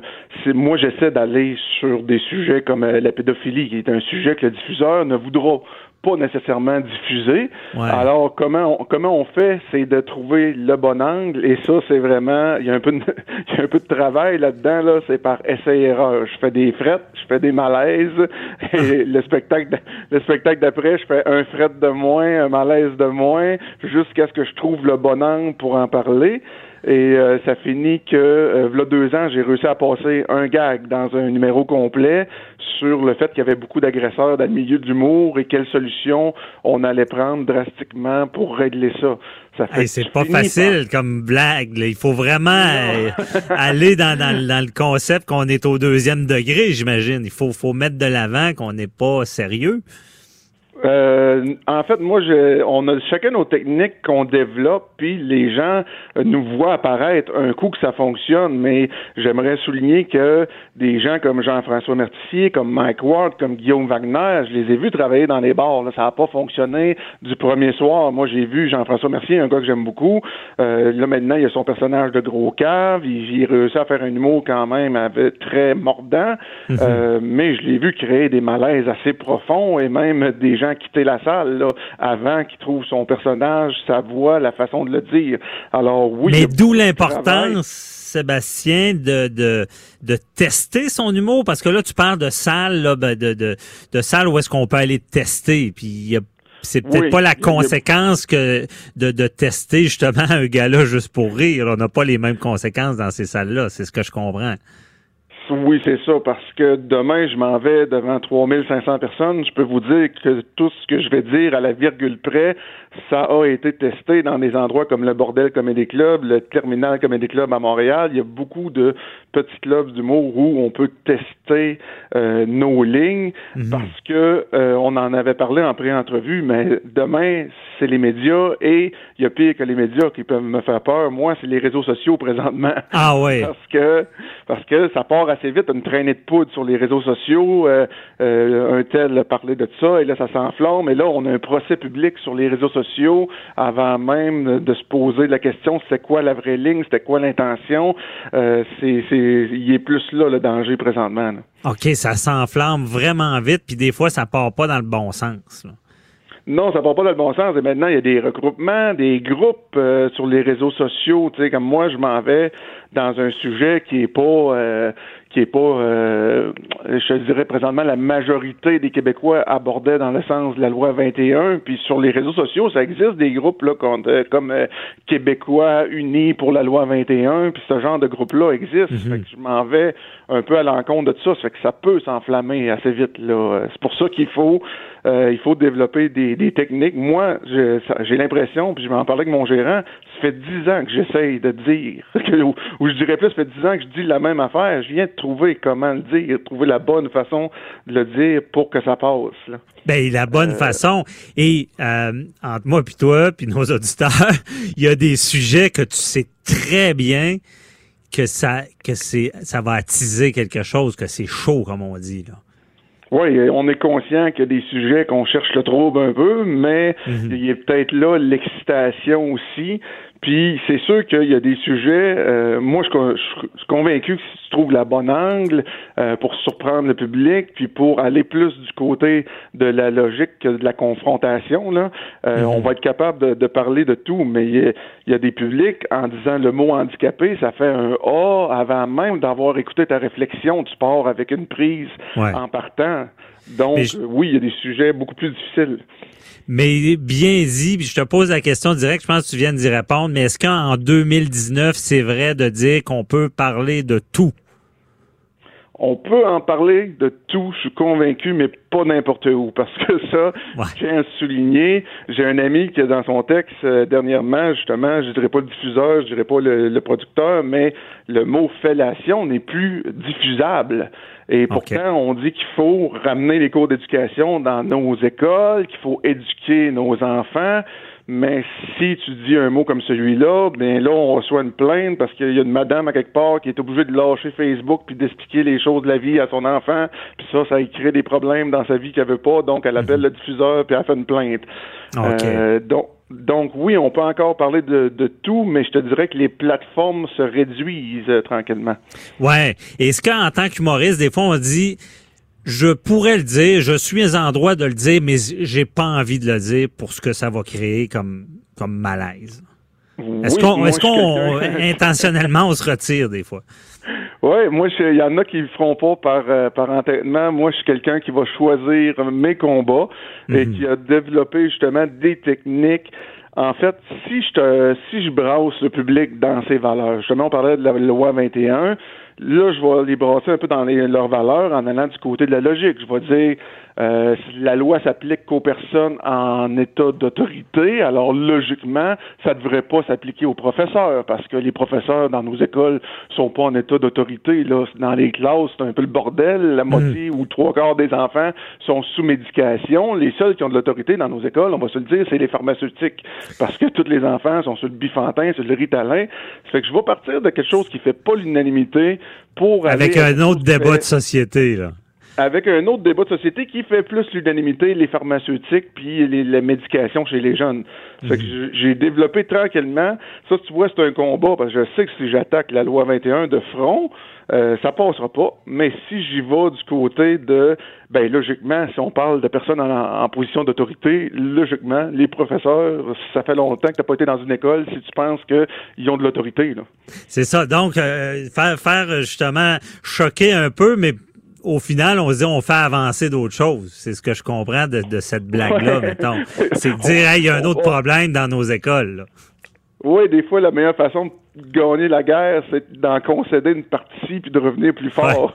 Ah, je, vais le dire, comme ça. Ben oui. Puis euh, Sébastien, j'ai pas le choix de vas-y comme tu le sens, mais euh, bon, t'as vu la cause Mike Ward, Jérémy Gabriel, tu sais Mike Ward ben, qui disait ben moi, écoutez, je veux être capable justement de rire de tout et je ris d'un handicapé qui est plus jeune et ça serait quasiment le discriminer de pas rire de lui, donc je fais mes blagues. De l'autre côté, bon, t'as as Jérémy Gabriel qui dit ben moi j'ai subi des dommages de ça, puis je, je, j'ai mal vécu, puis je veux être dédommagé. Toi, est-ce que tu penses que, que c'est justifié de, de, de, rire de tout comme ça? Euh, il y a deux points là-dedans. Parce que mhm. j'étais, euh, puis je tiens à être honnête, puis Mike Ward, c'est un gars que j'estime, que je rencontre souvent. Euh, quand c'est arrivé, j'étais pas nécessairement du côté de Mike Ward, puis j'osais pas m'afficher parce que euh, tous mhm. les humoristes étaient du côté de Mike Ward. Mais oui, le point qui dit que moi, de me faire dire qu'un numéro sur les handicapés euh, ne passera pas, euh, je trouve ça triste parce que j'aime bien les inclure. Là. Je veux qu'ils fassent partie de la société comme tout le monde, que je les sigerie de toutes les, autres personnes de la société, euh, que je me m'arrête pas au fait des, des ethnies, que je fais pas de sexisme, de discrimination. Ben, de commencer à pas en parler parce que le diffuseur veut pas qu'on en parle, je trouve ça un peu hypocrite. Puis les ignorer et de ne pas faire de gags sur eux, je trouve ça pire que de faire un mauvais gag à la limite. Là. Mhm. Mais d'un autre côté, je trouve que le procès a été mal mené. Euh, si on avait dit est-ce qu'il y a eu acharnement? Est-ce que ça fait euh, 20 fois qu'il tape sur le même clou? Est-ce que c'est assez?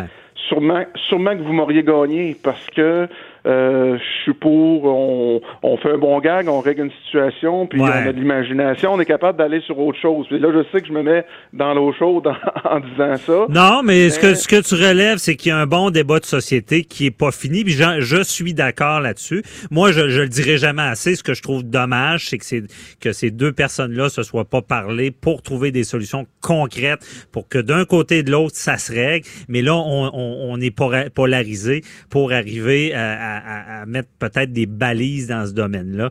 Euh, c'est tout le temps qu'on avait. On n'aurait pas en parler encore longtemps, euh, Sébastien. Merci beaucoup et bon festival demain. Euh, j'invite nos auditeurs à aller voir ça. donc, je te souhaite une belle journée. Cube.